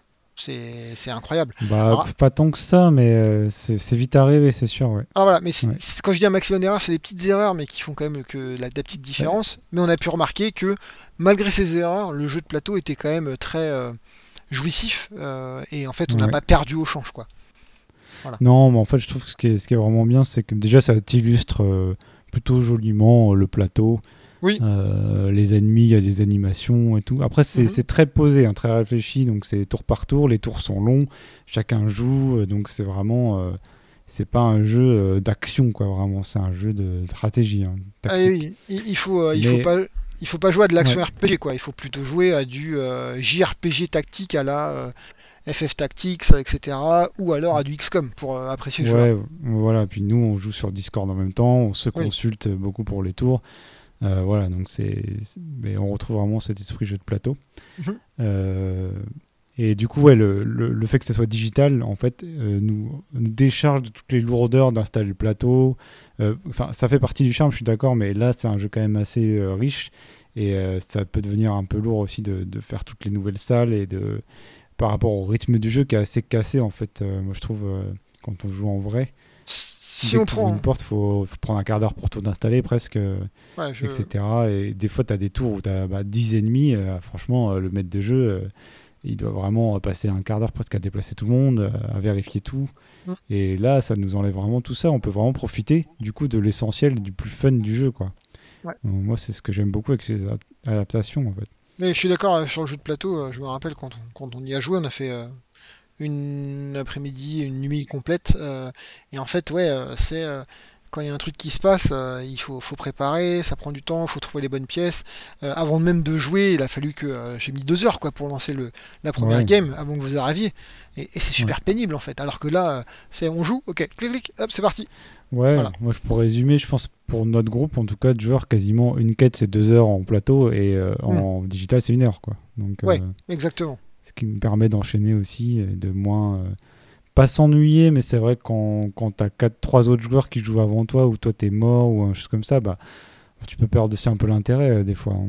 Ah oui. euh, Assure que dans le jeu de plateau, tu peux décrocher un peu quoi. Ouais. t'as du mal à rester accroché. Alors que là, sur le jeu, comment, sur le jeu mob euh, digital, on peut euh, continuer à voir les cartes, on peut essayer d'aider même en disant attention, lui va bouger là, etc. Donc ça peut être utile, quoi. C'est quand même pas mal. Ouais. Voilà. Et euh, Euh, je trouve que c'est c'est vraiment. euh, attends, je- Vas-y, vas-y, continue, non, continue, continue, vas-y. Non, mais sur le système de jeu, ce que j'adore, c'est bah il y a le donc il y a à la fois combinaison entre prévoyance de ton deck. Ensuite, à chaque tour, en fait, tu dois choisir deux cartes dans ton, dans ton deck, dans les cartes qui te restent euh, Mhm. à jouer. Que quand tu as joué tout ton deck, en fait, tu repars, tu en perds en gros une carte, en gros, et tu peux rejouer avec toutes tes cartes ensuite, jusqu'à ce que Mhm. tu plus de cartes à la fin. Donc, il faut euh, faire vraiment les meilleurs coups à chaque fois. Et mais c'est pas uniquement de la, de la prévoyance, enfin de la, euh, et tout n'est pas calculé parce que tu as beaucoup d'aléatoires sur les ennemis quand même, qui tirent des cartes aussi aléatoires, qui dépassent un peu de manière aléatoire et leur, leur attaque aussi. Et en fait, quand tu pioches dans tes deux cartes à jouer à chaque tour, tu peux jouer soit la partie, tu dois jouer forcément la partie haute d'une carte et la partie basse de l'autre carte. Et donc tu peux changer entre euh, les deux. Donc tu peux aussi, euh, a- il faut être aussi flexible. Donc je trouve que c'est vraiment, ben, on pourrait fait- parler des heures, je pense, du, du système de combat, mais il est très très bien pensé quoi. En fait, là, c'est marrant parce que, euh, effectivement, à un instant T, quand tu choisis tes cartes, euh, tu peux tout prévoir, entre guillemets.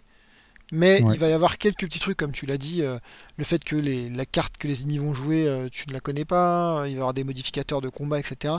euh, qui fait que il y aura des, un tout petit peu de hasard, qui fait que la partie va, enfin, pas la partie, mais le tour va un peu changer, et ce qui fait un peu le piment. Moi qui déteste le hasard, hein, je déteste les dés, mais à un point, mais vous pouvez pas savoir. Et ben en fait, là, il y a juste la bonne dose de hasard. Parce que il Ouais. n'y a pas que ça, déjà, parce qu'en fait, si vous avez bien prévu, vous pouvez quand même euh, le faire, grâce à tout le système Legacy, euh, donc ça, ça vient du, jeu de plateau, mais toute l'évolution donc en fait, que vous pouvez avoir sur votre personnage, avec le changement de carte, le changement de modificateur, euh, de, carte de modification, de etc., vous pouvez vraiment avoir un impact sur le plus ou moins de hasard, en fait. Et ça, c'est plutôt cool. Et en fait, c'est plus finalement une gestion du risque euh, Oui. que du hasard. Parce que tu sais que tu prends un risque quand tu le prends en général. Exactement. Euh, donc après, tu peux manquer de chance parce que tu sais qu'il y a un petit risque, par exemple, au hasard que tu sois immobilisé, que tu que des attaques, euh, enfin que tu dois bouger pour faire tes attaques. Ouais. Et ben, ça tombe là-dessus, donc tu peux être un peu frustré, mais finalement, tu savais quand même que c'était une possibilité, quoi. Ou quand tu as une donc, chance sur euh, 25 d'avoir ton, ton, ton Oui, miss. ton x0, mais ça pimente les parties, en fait. Ouais. En fait, ce, ce sauf- ce qui est intéressant, ouais, vas-y. quand tu le fais deux fois, tu as une chance sur 25 à la suite, ça veut dire que tu as une chance sur ouais. 625 de le faire. Et là, ça Ouais, pique. Là, t'es dégoûté. C'est ce qui t'est arrivé cet après-midi, je te rappelle. ouais, ouais, non, mais là, t'es dégoûté. Mais euh, bon, après, c'est ce qui pimente les parties et c'est ce qui permet de plaire aussi, je pense, à pl- plusieurs profils de joueurs. Toi, t'es très calculateur et t'aimes Mhm. bien tout calculer et appuyer sur Start et en gros que la- tout se déroule comme le, le plan est prévu. J'adore quand un Euh, plan se déroule sans accro. un- Je caricature un peu, mais voilà. Non, t'as raison, t'as raison. Et moi, j'adore improviser euh, des situations, pas forcément réfléchir, mais euh, y aller et à réfléchir, c'est un peu con, mais réfléchir un peu après et s'adapter aux situations et, et réagir et s'en sortir comme ça. Et au final, ça nous plaît à tous les deux, quoi, parce Mhm. que à, à nos profils de joueurs, euh, parce que euh, c'est à cause de ce système de jeu qui est vraiment très bien pensé. Et euh, alors, je sais pas, c'est presque de la magie, ce qu'on disait euh, l'autre fois, c'est au Mhm. niveau de la, du dosage de la difficulté. Ou alors, nous, on joue en difficulté, je crois, normale. On est normal, ouais. Et en fait, bon, des fois, ça va, on s'en sort plutôt bien dans les quêtes, mais globalement, on est souvent. En fait, ça, il faut pas faire trop d'erreurs et ça pardonne pas trop. Et du coup, on est souvent sur le fil à la fin. Ouais. Et je trouve que c'est toujours, du coup, euh, Ah bah, satisfaisant et gratifiant de terminer la quête. euh. quand tu finis une quête, euh, donc on était trois, je crois, dans cette quête-là. On reparlera après du coop, etc. Mais Ouais. quand tu finis une quête avec deux des joueurs sont, euh, alors entre guillemets, euh, ce qu'ils appellent euh, fatigués, donc en fait ils ont quitté l'aventure, et que toi tu Ouais. finis avec un point de vie et deux cartes dans les mains, et que tu finis le dernier coup et tu tues le dernier ennemi, et là tu te dis on a Ouais. gagné, là c'est jouissif en fait. Et c'est l'heure Ouais, j'en parlais pour Back 4 Blood, c'est t'es toujours sur le, le- la limite entre je vais gagner, je vais perdre, et c'est mais c'est tellement jouissif. Tout, tout à l'heure euh, quand on a perdu euh, la quête euh, la dernière avec le troisième larron, je vous avais dit bon on va perdre, et en fait pendant un moment je me suis dit, ah les cons ils vont peut-être le faire en fait. Ouais. C'est pas ça loin. Qui est ouf, quoi. Mm. Ouais, c'est ça qui te. Ouais, c'est un peu. Enfin, c'est presque addictif. Hein. Mhm. T'sais, Franchement, tu as envie de faire une quête et tu te dis. euh, est-ce qu'on va la faire ou pas Et euh, quand tu commences à t'ennuyer, ça y est, un- un- les, les monstres sortent un tirage incroyable, toi tu te foires incroyablement et du coup ça relance le truc. Enfin, voilà, c'est c'est vraiment euh, très très bien dosé. hein. Et, et, et ouais, c'est le truc que je me demande encore. hein. Un jour, il faudrait que je contacte le développeur, euh, pas du jeu Ouais. de vidéo, mais le, vraiment le jeu de plateau. Comment ils ont fait pour équilibrer aussi bien le jeu, quoi? C'est incroyable, incroyable. Ouais, bah oui. Mais ça, ça en fait, tout ce qu'on dit quasiment, c'est vrai pour le jeu de plateau. hein, et l'adaptation est vraiment parfaite. hein, donc, euh, je- c'est je- transposable à l'adaptation. Mais... C'est bien ce que tu dis parce qu'en fait là les gens pourraient croire qu'on parle que du Gloomhaven digital alors qu'en fait euh, non, Gloomhaven jeu de plateau et Gloomhaven digital sont identiques. La seule différence c'est que le Gloomhaven digital est plus simple à jouer parce que euh, comme tu disais Ouais. tout euh, le maître de jeu, toute l'IA sont, sont simulés par le système, mais c'est identique quoi. Et vraiment, Ouais. euh, c'est juste incroyable. Donc, si vous voulez un bon jeu de plateau, allez-y sur le jeu de plateau. Si vous n'avez pas le temps parce que vous pouvez pas vous réunir, merci la pandémie, ou euh, parce que vous habitez loin, euh, ce qui nous arrivait euh, dans le passé, Ouais. euh, bah, en fait, c'est plutôt pas mal quoi. Ça vous permet Ouais, de jouer. c'est euh, meilleur que la version de tabletop. Moi, je suis désolé. Ah oui, ah, c'est sûr. Et pour moi, alors bon, c'est un peu méchant pour le jeu de plateau, mais c'est la meilleure version de Gloomhaven aussi, hein, entre les trois qu'on a faites. Même jeu, jeu de plateau, bon, c'est particulier. Mhm. Mais euh, là, euh, moi, c'est vraiment. euh, Je confirme. Je, je décroche pas quoi sur cette version. Ouais. Et tant mieux, tant mieux, gars, Euh, parce qu'on est loin ouais, d'avoir fini. Ouais, Ouais, non, mais euh, franchement, c'est voilà, un jeu qui n'a pas été accroché en coop à garder un groupe de. On est combien 6 à jouer régulièrement depuis. Non, cinq. 5 On n'a pas Pascalou avec nous. Ouais, voilà. Euh, on est quand même un groupe de 4-5, euh, de 5 euh, régulièrement, et on n'a pas été accroché à un jeu depuis Valheim, en fait, je pense. Un Exact. jeu comme ça. Ouais. Euh, voilà ce qu'on peut dire. Euh, après, euh, l'adaptation, bon, je sais pas, elle tourne, elle tourne moyennement bien des fois. On a un petit peu de, de, de- de ralentissement, mais bon, c'est pas très grave parce que c'est du tour par tour, donc, euh, Exactement. donc voilà, c'est peut-être pas super bien optimisé, mais franchement, on s'en fout. Oui. Après, sur, on peut critiquer un petit peu le jeu en lui-même, peut-être. Euh, On n'a pas parlé de la coop, le- la, la praticité de la coop. Ouais, ouais, c'est vrai, vas-y. ouais. Avant, avant que tu je sais ce que tu vas après critiquer, euh, je, Ouais. je te suis, Euh, mais ouais, le fait que normalement le jeu se joue entre 2 et 4 personnages. Donc ça veut dire que soit un joueur joue deux personnages et donc il peut jouer tout seul au jeu, c'est faisable, hein, c'est pas forcément un jeu que coop, euh, ou soit euh, il faut euh, deux joueurs pour jouer deux personnages et on peut monter jusqu'à quatre personnages. Le truc qui est cool, c'est que dans le jeu de plateau aussi, on pourrait le faire, hein, mais là dans le, jeu digital, il te le permet encore mieux, c'est que on peut très bien décider de faire commencer l'aventure à 4, et puis après faire une quête à 2, et puis après faire une quête à 3, revenir à 4 pendant euh, 4 ou 5 quêtes, et puis après revenir à 2. Euh, on a vraiment une, une sorte de... euh, on, on peut se- s'adapter selon qui est disponible, qui peut jouer, etc. Euh, donc il y a des gens qui vont dire Ah mais c'est complètement débile, ça veut dire qu'il y a certains joueurs qui voient pas l'évolution de la, de, de la quête. Effectivement, ça permet de... enfin, Ouais. Ça bloque ce truc-là. Maintenant, l'histoire est pas extraordinaire, hein, c'est passable. Euh, Non, ce qui est non. marrant, c'est que ça nous permet aussi à nous de nous raconter sur WhatsApp euh, les trucs de Ah, hier on a joué à ça, il y a ça qui a avancé, on a débloqué ce truc-là. Donc en fait, ça permet aussi de faire vivre la- le, le groupe, parce que même pas la communauté, hein, on va pas non plus parler à 250 personnes, mais notre groupe vit sur WhatsApp aussi en expliquant ce qu'on a débloqué, ce qu'on a fait, ce qui, s'est- ce qui est arrivé. Genre, euh, je crois il y a une semaine, vous aviez joué, euh, j'étais en, en déplacement moi, vous avez joué et en fait, bizarrement, j'ai rien entendu sur WhatsApp derrière, j'ai dit Vous avez perdu vous Et là, oui. Ouais, un peu, Voilà. salement. Voilà. Euh, ouais, ouais. Non, mais c'est donc c'est quatre joueurs maximum, mais en Mhm. fait, on peut créer euh, autant de, de personnages qu'il y a de classes Débloqué, ouais. donc débloqués. Donc, ce qui permet, en fait, nous, on a par exemple 5 ou 6 persos de cr- cinq persos de créer, Mhm. et euh, on peut mettre n'importe qui à chaque à chaque quête, en fait. Donc, euh, on n'a pas besoin d'être tout le temps là. En plus, les niveaux, euh, s- n'as pas besoin d'être à un niveau euh, de tout le monde, soit au niveau 5 ou 6 pour s'amuser. Tu peux débarquer avec un niveau 1 ou 2 ou 3 et être quand même utile. Alors tes cartes sont pas les meilleures, mais euh, les différences sont finalement. euh, En fait, tu vas être moins optimisé, quoi, en gros, en- en- à bas level. Mhm. Tu n'auras pas le meilleur matos, le meilleur, les meilleurs objets, les, les meilleures cartes pour ton style de jeu, mais tu seras vraiment utile à la partie. Mhm. On peut tout à fait gagner euh, une, une- une quête avec deux persos haut niveau et deux persos bas niveau, et ils vont pas s'ennuyer, ils vont pas servir à rien. Donc Ouais. c'est ça c'est très plaidant parce qu'on n'est pas toujours tous là pour faire toute la quête. Et euh, on peut jouer, quelqu'un peut jouer une fois toutes les deux semaines et d'autres tous les, tous les deux soirs. Donc euh, ça, c'est idéal pour euh, les gens qui ont des emplois du temps, aussi des enfants, etc., des emplois du temps bien remplis. Ouais, Je suis assez d'accord. Et c'est l'avantage non, aussi euh, par ouais. rapport au jeu de plateau, c'est que le jeu de plateau, il faut tous être là, il faut pouvoir se poser, il faut prendre ouais, une faut bloquer. Ah, ouais. c'est pénible. Euh, Et voilà, donc, bon, les après, trucs à critiquer. ouais. Bah, L'interface. Je sais pas ce que. Bah, je te laisserai parler de l'interface. Ouais. Euh, moi, oui, c'est vrai. je veux dire, ça m'a pas trop choqué, mais c'était un peu de ma faute aussi quand même, mais bon. Euh, non, moi, c'est bah, l'essentiel du jeu, c'est les combats. Euh, les quêtes sont pas très variées finalement. Non. Euh, c'est souvent buter tout le monde. Après, le, le système est tellement bon que bon, voilà, c'est pas très grave. Mais on aurait aimé peut-être un peu plus de, de variété.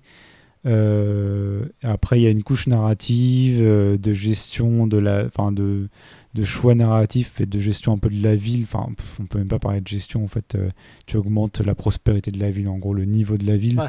qui est vraiment bon. C'est sympathique d'avoir ça, euh, mais c'est très très light. Euh, les choix sont vraiment pas trop d'incidence.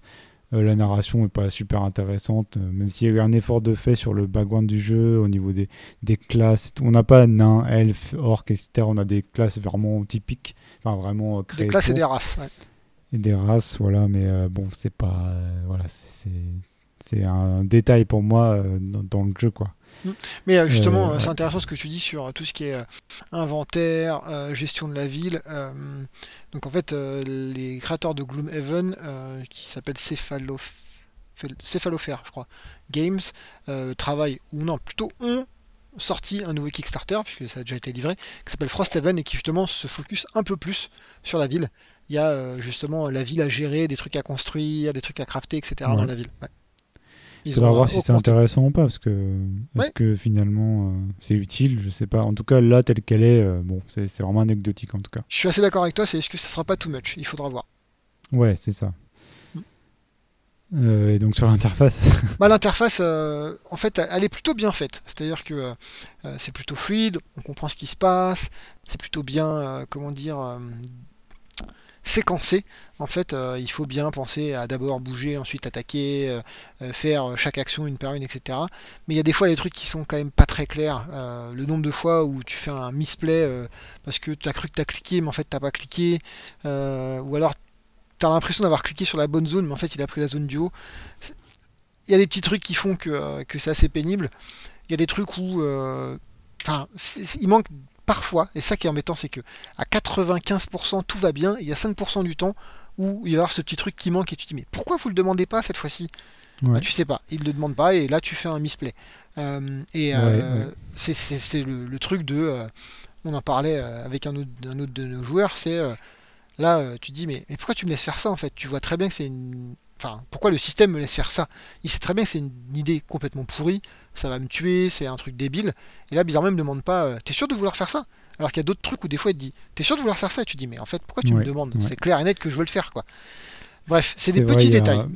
Ouais, il y a un léger manque de constance sur les validations des actions. C'est Mhm. assez précis ce que je dis, mais Ouais. euh, en- dans le feu de l'action, ça peut être un peu frustrant. Après, je reconnais que c'est une question d'habitude aussi. Mhm. Mais euh, moi, c'est vrai que des fois, ils te laissent pas finir ton mouvement tant que t'as pas validé l'autre, et des fois, euh, ils te laissent cliquer.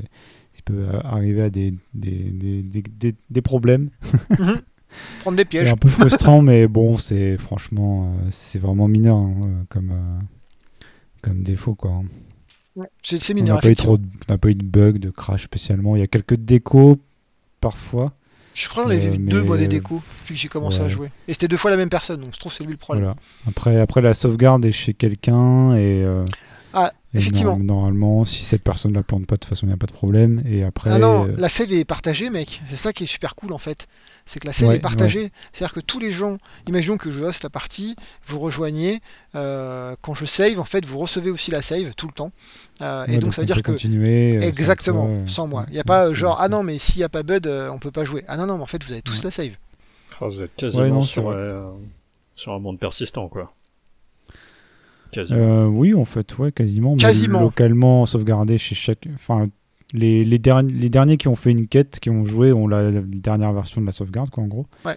Mais euh, Par exemple, tu pourrais pas, euh, disons, hein, on va dire qu'on est une compagnie de 8 joueurs. Tu oui, pourrais pas tu avoir deux pas groupes. jouer, A et, Ouais. un groupe A et un groupe B avec 4 joueurs de chaque côté parce qu'en fait la save là serait pas jamais partagée. Par contre, si on a un groupe de 6 joueurs, on va dire, euh, les 4 premiers jouent et j'en fais partie. il, faut, il faut un commun, c'est tout, en fait. C'est ça, euh. il faut une seule ouais. personne en commun et c'est bon. À Et fois. encore, je me demande si on peut pas se s'envoyer les, les saves par email ou un truc comme ça. Sûr et certain que tu peux. Sûr et certain. Tu vas voir que ta, voilà. C'est un jeu PC. hein. tu vas voir Ouais. que ta, ta save va finir sur Git et que tu vas forquer tes, tes campagnes, tu vas pas comprendre ce qui se passe. Ouais, il y a des mondes pourrait. parallèles. Le multivers. Des- Un monde sans misplay, tu vois, qui s'offre à nous. on recommence. Non, mais bon. Donc voilà, bon, je pense qu'on a fait le tour. C'est euh, une excellente adaptation d'un excellent jeu de plateau. Donc allez-y, si vous avez en coop, euh, euh, c'est vraiment, euh, c'est vraiment un bon jeu. C'est pas très cher en plus, donc. euh, Ah, le, prix a quand même pas mal augmenté de- entre guillemets. Il est à 34,99€ euh, quand tu es en, en prix, euh, prix normal. Là, il est à 27,89€ aujourd'hui même parce qu'il y a moins 20%. Alors que quand on l'a acheté en euh, Early Access, je me demande si je l'ai pas topé à 15 ou 16, un truc comme ça. Mais c'est en Early Access. ouais, ouais. Maintenant, si demain j'avais pas le jeu et que tu me dis achète-le à 35, je l'achète sans problème. Ouais, franchement, on, le rentabilise. Après, bon, c'est toujours pareil, même conseil que d'habitude, jouer avec des amis, c'est sûrement. euh, bon, nous, on joue pas autrement que comme ça, donc, euh, Mhm. donc voilà. Je pense que jouer tout seul, par contre, ça peut être pénible. Il y a pas mal de joueurs, euh, si vous allez sur les forums euh, Steam, etc., qui se plaignent de la difficulté. Euh, effectivement, je pense que quand vous jouez tout seul, euh, vous pouvez être vraiment surchargé d'infos. euh, si vous avez deux classes à gérer, quatre cartes à choisir, etc., je pense que ça peut être très compliqué. Ça Donc peut vous- être un bon challenge, mais Oui. ouais, peut-être un peu pénible. Je sais pas, je vais pas tester. Moi, ça m'attire pas de jouer tout seul, en fait. c'est vraiment le- le- l'occasion de jouer avec les potes, et, Ouais. tout en gardant un bon challenge, quoi. C'est ça qui est cool, quoi. Exactement. Voilà. Bon, et ben voilà, on recommande, Bud et moi, euh, validons. Alors, Les yeux fermés. c'est- C'est Gloomhaven. Et euh, voilà, bon, et bien, je pense qu'on a fait le tour. Alors, de notre, ça, c'était notre restart. Euh, on a fait le tour des jeux vidéo pour cet épisode. On va pouvoir passer au side screen maintenant. C'est notre rubrique où on revient un peu sur des médias hors jeux vidéo. Notamment, ben, très souvent, hein, euh, j'avoue, surtout ces temps-ci, euh, des films et des séries. On va peut-être commencer par toi, Laurent, qui, euh, qui proposait un choix très étrange sur le, la planification de l'épisode entre viol, pornographie et avortement. Donc, euh, différentes thématiques. Et donc, on a choisi euh, le dernier duel qui raconte l'histoire d'un viol. Alors, raconte-nous tout. Non, le dernier duel, c'est donc euh, le, le dernier duel de noble en France et il est consécutif à un viol. Euh, c'est Ouais. euh, parole contre parole et dans, dans ce genre de situation, à l'époque, quand tu étais noble, tu pouvais demander à, à être jugé par Dieu, à savoir que euh, t'organises un duel et Dieu décide lors de ce duel qui va survivre. C'est comme ça qu'il le voyait à l'époque. C'est dommage qu'on n'ait pas gardé cette tradition, hein, franchement. Euh, je crois que je crois que Richelieu l'a fait péter parce que les nobles arrêtaient pas de s'entretuer et qu'il en restait plus. Il me Ouais. semble. On va faire ça pour les grands patrons, peut-être. euh. Bah euh, ouais, mais on va, bah, on va finir dans un monde communiste parce qu'il va en rester un et il possédera tout, tu vois. Ouais, ouais, non, c'est pas une bonne idée. Voilà. Quoi qu'il en soit, c'est un film de Ridley Scott. C'est alors, un film ça de Ridley Scott et euh, putain, ça fait du bien quoi. C'est euh, d'une brutalité incroyable, euh, à savoir que le le le le, le le film a des passages de bataille, euh, quelques-unes et euh, bah Ridley Scott, euh, il va te les montrer les batailles, tu vois, les les gens qui se font défoncer la gueule. euh, je crois que j'ai vu euh, Matt Damon arracher une côte de maïs sans faire un espèce de point américain géant. Et euh, tu vois, masser euh, avec une certaine virulence la, la face de son adversaire. Rien que ça. Ça- C'est assez réaliste, quoi. voilà, euh, voire gore. voilà. Enfin, c'est pas, c'est pas non plus, euh, c'est pas non plus un film d'horreur où on, on te crée artificiellement des, des têtes à exploser, mais bon. Ouais, Et- mais ça rechigne pas, quoi. Voilà. Euh, donc, en fait, tu suis principalement trois personnages et qui, qui, qui se, enfin deux personnages, euh, Matt Damon et euh, Adam Driver. Donc Kylo Mhm. Ren dans dans les derniers Star Wars, hein, si tu vois pas la gueule qu'il a. Et euh, tu, tu les vois au tout début où euh, ils vont, enfin c'est c'est à peu près le- leur haut fait d'armes où ils vont par la suite obtenir des, des postes à responsabilité, blablabla, ce genre de trucs. Et à un moment donné, euh, t'as euh, Kylo Ren qui euh, se tape la femme de Matt Damon. Et la question c'est de savoir est-ce qu'il y a, est-ce qu'il y a eu viol ou pas. Et le, le film a de ça de très intéressant qu'il qu'il est découpé en trois parties euh, qui exposent le point de vue de chacun. Et le film a de ça de très intéressant, que, c'est que les trois parties sont écrites par trois personnes différentes. Ah, Et, euh, et euh, en fait, tu forces un peu le trait, mais euh, c'est euh, c'est les mêmes événements vus par trois personnes différentes. Et euh, c'est trois, c'est c'est vraiment trois regards euh, très différents sur la situation. Et après, c'est c'est à toi de te faire. euh, Enfin, ça, ça te permet de te montrer la, la multiplicité des points de vue et des motivations de tout un chacun. ok. Donc, euh... ouais, c'est un bon film. C'est un bon film. Il a, il a floppé, euh, il a au box-office un peu partout parce que euh, Bah oui, il a disparu des salles. Moi, je voulais le voir. euh, je crois qu'il doit, pas pu. tu dois, tu dois encore pouvoir le trouver dans, dans des multiplex. Mais Oui, il y est, mais certes pas au cinéma où j'allais, mais Voilà. je l'ai vu ailleurs. Mais ouais. euh, Ah, je l'ai pas vu du coup, mais ouais. donc, euh, Et aux, aux États-Unis, ils l'ont pas mis sur HBO Max ou un truc comme ça? Non, non, ils l'ont sorti au cinéma. Euh, Ok. Et, euh, et il a bidé parce que ça fait. Je crois que Parce que je l'ai vu en fait en, en gros euh, sur des des canaux un peu pirates. Euh, J'ai vu qu'il était dispo euh, dans qualité normale. Je me suis demandé si j'étais pas sorti sur, euh, je sur crois des pas. plateformes aussi, ce qui est un peu. euh, ok, d'accord. J'ai pas Je crois pas. C'est vraiment un il- commercial. Aux US, il, doit, Bud il, doit avoir, il doit être sorti sur des trucs, des plateformes de, de streaming aux US en fait peut-être. C'est possible. En France, non. hein, En France c'est possible. impossible puisque le film est sorti au cinéma Ouais, et ouais. qu'il y a une, un délai de... De Euh, 6 mois, 12 3 mois. Non, non il est, Euh, je sais il est plus. ouf le temps. hein. C'est t'as semble- la loi de, des médias, t'as euh, Canal Plus euh, vient de balancer un coup de pression et ils ont euh, ils ont réussi à gagner euh, deux mois et euh, ça sera les premiers à les sortir et ça sera huit mois après euh, la date de sortie. Tu vois. Et c'est Ouais, 15 mais mois il me semble pour les, les plateformes de streaming euh, en Ouais. illimité. De base, c'était un an, je crois. jusqu'à- 36 mois. Euh, beaucoup plus, beaucoup plus. Hein, c'est 36 euh, mois, c'est des 36 années. hein. mois il y a encore 2 ou 3 ans. ouais. Hmm. C'est-à-dire qu'un film qui sortait aujourd'hui ne sortirait que en, sur Netflix, on va dire, euh, que à partir de 2024. Ce qui il me Voilà. semble, ce qui est toujours le cas. hein. Enfin, ils ont. euh, Non, non, ils, ils ont négocié là, c'était ça Ouais. début. Mais c'est toujours euh, quand même euh, 15 mois, il me semble, hein. un truc comme ça. Ou 18 mois, je sais plus. Un truc dans le Ça a un intérêt, mais on n'est pas là pour parler de.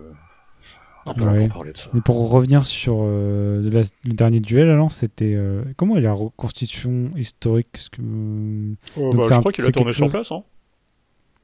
Ok, ouais. Parce que moi, c'est quelque chose que j'aime bien, en fait. J'adore l'histoire. euh, Après, on c'est, je trouve euh, ça, dans euh, je trouve podcasts. ça assez choquant euh, de voir des acteurs anglo-saxons Ouais, en France France. Non, qui parlent en anglais et de temps en temps ils glissent des noms en français où ils essayent avec leurs accents de merde. Je suis putain, Ouais, à la limite, essayez pas en fait, c'est pas grave, on s'en fout. hein. essayez pas quoi. Donc en fait, je, Ouais. je me dis que j'aurais peut-être dû le voir doubler quoi, en, en VF. en ouais. VF. Ok. Pas- donc, pas de déception. euh, c'était, euh, tu Hmm, recommandes non. ce film. Parce que c'est, euh, bah, c'est- c'est, c'est un peu dans l'air du temps, mais je trouve ça quand même assez malin, quoi. Et puis euh, surtout les, enfin bon, euh, euh, donc oui, les trois scénaristes. Euh, t'as Matt Damon et euh, Ben Affleck, qui, euh, pour ceux qui ne le savent pas, sont de très bons scénaristes et ils ont commencé leur carrière en tant que scénaristes. Et euh, ouais. Et euh, donc euh, le, la troisième partie est écrite par euh, une femme dont j'ai oublié le nom et je, je suis désolé. Je, La je partie me de la femme par une femme Ouais. Ok. Et c'est c'est vraiment, euh, en fait, tu, tu changes de ton à chaque fois et c'est, tu, tu vois il y a un espèce de crescendo dans euh, dans la dans l'interprétation des choses. et, euh, C'est vraiment pas mal quoi. Ok. Bon, bah, ça- j'avais déjà envie de le voir, mais là, tu Mm. m'as encore plus donné envie de le voir. Après, c'est pas non plus, euh, enfin comment dire, Euh, le le concept d'avoir euh, plusieurs fois la même chose, je pense que ça a dû saouler les gens et que ça les intéressait pas. C'est pas non plus Ouais. quelque chose de, de révolutionnaire, puisque t'as ça dans la Bible. Ouais. C'est- un peu le principe des évangiles, hein, si j'ai bien compris. Euh, mais euh, c'est vraiment euh, comment est-ce qu'il voit les choses et euh, les choses qu'il voit. Enfin, les choses qu'il retiennent. Ok. C'est Ouais. ils ça pas rendu- Du coup, il y a des scènes vraiment, c'est ils repassent les mêmes images ou? Bah, il y a certaines scènes où il repasse. euh, Enfin, c'est. Je crois que la mise en scène est légèrement différente, mais c'est exactement la même scène. Ouais, ok. Et euh, pardon. Euh, Il y a des choses en plus. Tu vois, c'est, c'est- Oh, étrangement, euh, t'avais pas mis ça, tu vois, là-bas. Ouais. Mais ça t'a pas gonflé, ça t'a pas ennuyé de refaire. euh, non, parce que, comme je dit, scènes. en fait, à, à chaque fois, Avec tu, points de vue, euh. tu reconstruis. Enfin, dans sa globalité et au vu de l'ordre chronologique, euh, tu sens que Ridley Scott a envie de te faire pencher vers, euh, vers un certain point de vue. Ok, d'accord. Mais euh, si tu le remontais dans, dans un autre ordre, euh, peut-être que tu penserais ça dif- différemment. Enfin, peut-être que te- tu choisirais un autre parti dans l'histoire, quoi. Ah oui, euh, donc euh, trois, trois, trois points de vue, et à la fin t'as le duel. Enfin, je te spoil un peu, mais le film s'appelle Le Dernier Duel. Ouais, tu bon, peux ça, dire qu'il y a ça un duel. va, c'est pas, un- c'est pas un trop gros spoil, il y a un duel dans le dernier duel. Voilà. Ok, bon merci euh, Laurent pour cette, euh, euh, cette euh, petite critique de dernier duel que tu conseilles. Alors maintenant, bah tu veux y aller? Si tu veux, sans souci, oui. Moi, ça va être plus rapide, hein, je vous le dis tout de suite. Hein, je vais peut-être pas m'attarder. Je vais parler de Arkane, qui est la série, on va dire, d'animation qui est sortie sur Netflix, tirée de League of Legends. Euh, donc il faut savoir que je ne suis pas du tout un fan de League of Legends, j'ai dû jouer peut-être une fois, ça m'a gavé, j'ai rien compris. Est-ce que J'étais trop vieux. familier avec, euh, je crois que c'est l'univers de Runeterra je, je crois qu'il s'appelle comme ça le monde. euh, Ouais, c'est ça, c'est un autre jeu, euh, c'est le jeu de cartes ça, non? Euh, il me semble, ouais. Moi non plus, je suis pas du tout familier de ça. Legends of euh, Runeterra, je crois. Ouais, c'est Legends of Runeterra, Runeterra, c'est le même univers, tout ça, c'est ça. Ouais, le- dans le même. Mais non, je ne suis pas non plus, euh, comment dire, euh, familier. Donc en fait, j'y allais en me disant, bah, c'est un truc sur les jeux vidéo, donc euh, je vais regarder. hein, il faut, il faut connaître encore toujours pareil l'industrie, ce qui se fait en, en transmédia, en cross-média, etc. Et en fait, euh, j'étais agréablement surpris puisque euh, la qualité euh, d'exécution, on va juste parler de ça d'abord, est assez incroyable. C'est magnifique, les décors, l'animation, la direction artistique, c'est juste incroyable, vraiment. L'histoire est plutôt alors sympa, je vais pas non plus dire que c'est incroyable, hein, c'est le truc assez classique de lutte des classes, le monde, comment dire, euh, le monde des bourgeois, euh, le monde des, euh, de la classe moyenne, voire de la classe vraiment la plus basse, quoi, les pauvres, et qui vont se battre, etc., avec des intrigues politiques derrière, la découverte de la magie, enfin, ce genre de choses, c'est vraiment, vraiment plutôt quand même intéressant, même si c'est pas fou, hein, c'est des sujets qu'on a déjà vus partout. Mais donc je conseillerais plutôt de- chaudement. C'est 9 épisodes d'environ 40 minutes chacun, donc c'est pas non plus ultra long. Euh, Du coup, c'est assez ma- mature comme ah thème, oui, c'est mature. Ah oui, Ouais. oui, c'est super mature. Ok. ouais. C'est, c'est mature, c'est violent. euh, c'est, tu montes ça à un enfant, euh, je pense que c'est pas une bonne idée. Ok, donc c'est animation pour adultes. hein, Ouais, d'accord. c'est animation pour adultes. ouais, est-ce que c'est mature, mature, ou est-ce que c'est mature, euh, violence gratuite Non, c'est mature, mature. C'est pas violence gratuite. Non, non. Ça, ça se tue pas juste pour le fun. euh, tu vois, c'est, c'est pas, c'est pas Squid Game, quoi, j'ai envie de te dire. Ah, Je pensais plus à l'adaptation de d'une série chère à mon enfance euh, qui m'a brisé le cœur. Euh, bon, c'est pas. Cowboy Bebop je veux pas en parler. Ouais. J'ai encore regardé, mais non. ok. ok, pardon. Euh, mais non, non, non, c'est c'est pas. je- Enfin, moi, j'ai pas trouvé que c'était gratuit. Effectivement, il y a quand même de la violence, mais c'est pas gratuit. Euh, et c'est plutôt intéressant. Donc 9 épisodes et à la fin, euh, bon, je, je spoil pas plus que ça, mais euh, oui, normalement, il y a une saison 2. Normalement, je dis bien, puisque euh, c'est toujours pareil. Ça dépend ce que Netflix veut faire, euh, ce que euh, comment euh, Riot veut bien financer, puisque j'imagine que c'est Riot qui finance un petit peu quand même euh, la production. Mais vu les chiffres à l'heure actuelle, je pense qu'il y aura une saison 2. Ah, c'est un, c'est un énorme succès. euh. Ouais, c'est un énorme succès. Ouais, même, même critique aussi, j'ai l'impression. Ah oui, je- pour ça que j'en parle bien. hein, c'est, euh, je vous dis pas que c'est là non plus la série de l'année, mais c'est Mhm. euh, un truc que vous pouvez euh, euh, binger ou regarder euh, entre, euh, entre deux autres séries euh, sans problème. Ok. Et du coup, tu confirmes pas besoin de connaître euh, l'univers Ah non. euh, pour. euh, Non. Alors je pense que si vous connaissez un peu l'univers entre la tech, la magie et tout là, parce qu'il y a un truc comme ça une derrière, plus-value, j'imagine. il y a une plus-value, tu te dis ah ouais, c'est à ce moment-là que ça va servir à ça, et puis machin, et puis bidule, ce genre de choses. Genre, il y a un moment donné, il y a un moyen de se téléporter. Je, je passe les détails de pourquoi, de comment. Et il me semble que dans euh, League of Legends, tu as un moyen de te téléporter euh, via des tours. Et je pense que bah en fait, ils te montrent comment ils ont créé ces tours-là, quoi. Ok. Mais c'est pas, c'est pas non plus euh, important de connaître le jeu, vraiment. Ok. Ok, bah merci, parce que c'est vrai que j'avais vu ça passer là, sur PC Gamer et vraiment Mhm. très mis en, gamin, sur, en avant pardon, sur leur site. Je me suis dit, c'est quoi ce, ce spot sponsorisé Mais en fait, apparemment, ça, c'est un- une, bonne, euh, une bonne série d'animation. Donc, Ouais. euh, Ah, à savoir, d'ailleurs, pas J'ai oublié de dire ça. Ouais. Donc euh, la licence euh, c'est League of Legends qui appartient à Riot. Euh, c'est passé sur Netflix, donc deux sociétés américaines, mais Ouais. c'est créé par des Français, Fortiche. Ah ouais Oui. Ok. C'est des Français qui, qui créent. Ouais, Alors après, ce qu'ils font en France ou pas. euh, tu- Comment dire? Tu t'en rends pas compte, mais on, on a des putains d'animateurs euh, et des putains de studios d'animation en France. Ouais, c'est assez connu, hein, même, euh, qui s'exportent aussi les, les Français. Là, Ouais, chez Pixar. on bosse au Japon, aux États-Unis. Bah, déjà, tu euh, vois, ne serait-ce que euh, Aim Saben. Tu vois, comment ça s'appelle? Euh, Les Totally Spies. Ou euh, Mhm. faut, Ouais. faut, faut le comparer à ce qui est comparable, à savoir un truc où tu chies un épisode par semaine, quoi. Oui, oui. Ouais. Et euh, bon, tu regardes un fillers de Naruto, tu regardes un épisode de Totally Spies, en termes d'animation pure. euh, Voilà, quoi. Ouais, on est bon. Ouais. Voilà. Je pensais pas enchaîner après Total Spice, mais euh. Bah voilà, maintenant tu peux. Go, go, go. Non, mais je vais terminer moi sur euh, du coup. euh, merci Bud. Moi, je vais terminer sur Time que j'ai regardé vraiment. J'ai terminé tout récemment. Parce qu'il y a eu pas mal de trucs intéressants pour pas les nommer. Euh, scène de la vie conjugale que euh, Laurent a vu aussi. Enfin, on va pas faire une critique de plein de choses, mais ça c'était pas mal aussi avec Oscar Isaac et notre chouchou euh, Jessica Chastain. Euh, Made aussi sur Netflix euh, qui était intéressant. Je sais pas si vous l'avez vu, c'est pas mal.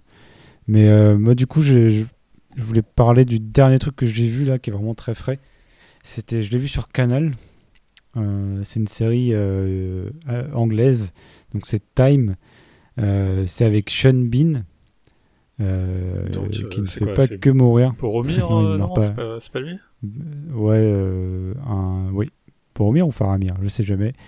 Euh, ou alors le père, ou alors Ned Stark aussi. hein, Ned Stark, voilà. Ouais, surtout. Ouais, ouais. C'est le, légendaire euh, Sean Bean qui meurt. Euh, donc Oh, là, euh, et c'est aussi Stephen Graham qui est moins connu, mais qui a notamment, moi je, je connaissais, Ah qui a fait Al, Al Al Capone. Pacino, ouais, euh, Capone, Al, bien sûr. Al Capone dans euh, Bordeaux, Bordeaux Empire. Empire, voilà. Donc euh, excellent acteur aussi, hein, franchement. Et donc Sean Bean là, il meurt pas. Par contre, euh, il a tué quelqu'un en fait. il a tué quelqu'un, euh, homicide involontaire, euh, parce que c'est un prof de littérature, il me semble. Et il se retrouve donc en prison. Donc on le voit au début de la série. donc c'est un peu le Oz anglais. donc on le voit au début de, de, de la série. Il rentre en prison en gros. On, comprend assez vite qu'il a tué quelqu'un par accident. voilà. Et on va suivre en fait euh, ben, sa vie au quotidien. pendant C'est une mini-série, donc pendant quatre épisodes. Euh, dans la série, c'est vrai que ça rappelle un petit peu Oz, avec les gens qui sont en cellule, mais finalement, tu as un peu une vie. euh, les cellules sont ouvertes, j'ai l'impression, la journée, et du coup, les, les pensionnaires vivant un peu en communauté. donc, Stephen Graham est le, un peu le chef des matons. Et on suit, on suit donc Sean Bean, la vie de Stephen Graham aussi, euh, et quelques autres détenus. Et euh, c'est très bien joué, hein, franchement. euh, On peut s'attendre avec des acteurs pareils. Euh, et c'est bon, moi j'ai pas été en prison. hein, je peux, je peux vous surprendre peut-être, mais j'ai pas été en prison. Je ne sais pas exactement au niveau de réalisme euh, comment c'est. Ça me fait penser quand même à Oz. Euh, mais en tout cas, c'est très touchant et euh, ça, me semble très juste au niveau de, de la vie des détenus. Euh, c'est une vie qui est vraiment bah, c'est très triste. Et d'ailleurs, ce qui est assez intéressant, c'est que les détenus, avec l'aumônière, en fait, euh, interviennent auprès de lycéens pour les, les décourager d'aller en prison, en fait. Parce que, par exemple, il y en a un qui témoigne à la fin, enfin, bon, sans spoiler, mais qui disait que c'était un peu stylé d'aller en prison parce qu'il a, tu vois, il a 16 ou 15 ans et son père allait en prison et c'était un peu c'était facile la prison c'est comme un, passage obligatoire en fait. Et euh, avec le témoignage des gens il se rend compte euh, que c'est très triste en fait euh, tout le monde est triste et que c'est pas du tout un endroit où il a envie d'aller et qu'il tiendrait pas trois jours quoi. Donc donc c'est une série en fait qui est qui est vraiment intéressante sur euh, sur le donc sur la vie en prison sur euh, pas du tout euh, une, une vie romancée comme on peut l'avoir des fois dans certaines séries Comme Prison Euh, Break. comme Prison Break par exemple c'est c'est très violent euh, très injuste c'est plutôt haut c'est très violent très Je- injuste J'espère qu'ils ont un. Comment dire Un taux de mortalité moins important que dans Oz. Oui, c'est non, mais c'est plutôt, je pense, réaliste. Après, c'est difficile de juger, mais il y, a- des gens qui se tapent dessus, il y a de la violence, mais euh, voilà, il n'y a pas de, il y a pas de 10 morts par épisode. C'est pas Son of Anarchy non plus, euh, ou, euh, ou Oz ou quoi que ce soit. Mais c'est vraiment une histoire qui te, c'est aussi sur le pardon, sur la culpabilité. Enfin, c'est pas vraiment inno- innovant. C'est assez classique, mais Ah, ça fait ça bien vraiment en euh, temps. très très très bien exécuté quoi. Et euh, touchant. C'est comme une Voilà. piqûre de rappel, t'as vu. Ouais bon moi euh, j'avais pas prévu spécialement d'aller en prison et de tuer des gens hein, mais euh, c'est vrai que là j'ai encore moins envie. Et euh, non puis enfin c'est vraiment une photographie je pense un peu euh, c'est à la fois intemporel comme histoire et aussi bah, le, le maton t'explique à un moment que la moitié des gens ils devraient pas être là ils devraient être plutôt à l'hôpital en psychiatrie quasiment. Et euh, tu vois aussi les dégâts de la prison euh, au niveau de la drogue etc euh, donc comme c'est que quatre épisodes euh, il y a quelques raccourcis voilà euh, mais euh, je pense que ça, touche vraiment à tous les, dégâts et aussi euh, l'importance de, la réinsertion euh, et du pardon, de, de la reconstruction. Enfin, c'est très riche finalement en quatre épisodes, je trouve, au niveau des thèmes abordés. Donc, Ce sont des franchement, je vous la épisodes- recommande. Ce sont des Ouais. épisodes en fait à l'anglaise, hein, c'est une heure et demie l'épisode, j'imagine. C'est une bonne heure, peut-être pas une heure et demie, c'est une bonne heure. D'accord, ok. Euh, mais ça fait partie de ces séries qui n'ont pas forcément besoin de. Ça, ça part sur des bases un peu connues, donc ça n'a pas forcément beaucoup de temps pour placer les personnages. Mhm, ok. Mais c'est c'est très bien fait. hein, donc, euh, Et puis bon, t'as- voilà, c'est le charme des séries anglaises aussi, avec les accents, les. euh, Mhm. Et euh, les. Voilà, les. L'exotisme de la les- pluie. Les lieux, la, non, le non-exotisme, voilà. le, le dimanche pluvieux éternel de, de l'Angleterre. Mais euh, non, c'est. Je, je recommande. Vous en rigolez parce que vous l'avez pas vécu, messieurs. Ouais, toi tu l'as vécu, Brighton. Euh, six mois, ouais. T'en rappelles. Mhm. Mhm. Ok, ben voilà, je pense qu'on peut conclure là-dessus. On peut terminer là-dessus. Euh, merci à tous d'avoir écouté jusque-là. Euh, je pense, bah, on va continuer les podcasts. Merci au retour qu'on a eu, euh, retour détaillé qu'on a eu. Ça, nous- ça nous motive beaucoup. C'est, on a, franchement, on a eu des retours critiques, mais toujours sympathiques. Et les gens nous encouragent toujours à continuer. Et, euh, et nous, on essaie de s'améliorer du coup en retour. On va déjà essayer de retrouver un rythme. Va, oui, bon là c'est un peu de ma faute, j'avoue. Je, euh, je, voulais repousser pour euh, parler de Back 4 Blood, mais finalement Il la c'était qu'on n'avait pas envie d'y rejouer, donc je pense qu'on est parti là-dessus. Euh, je pense que le prochain épisode sera en janvier, du coup quand même. Yep. Et on va essayer de retrouver un rythme mensuel, euh, euh, bon qu'on n'avait pas trop perdu, mais euh, mais voilà. Et voilà, bon, pas, de- pas d'autres choses à ajouter, Bud et Laurent? Nope. Ça va? Tout va bien? Parfait.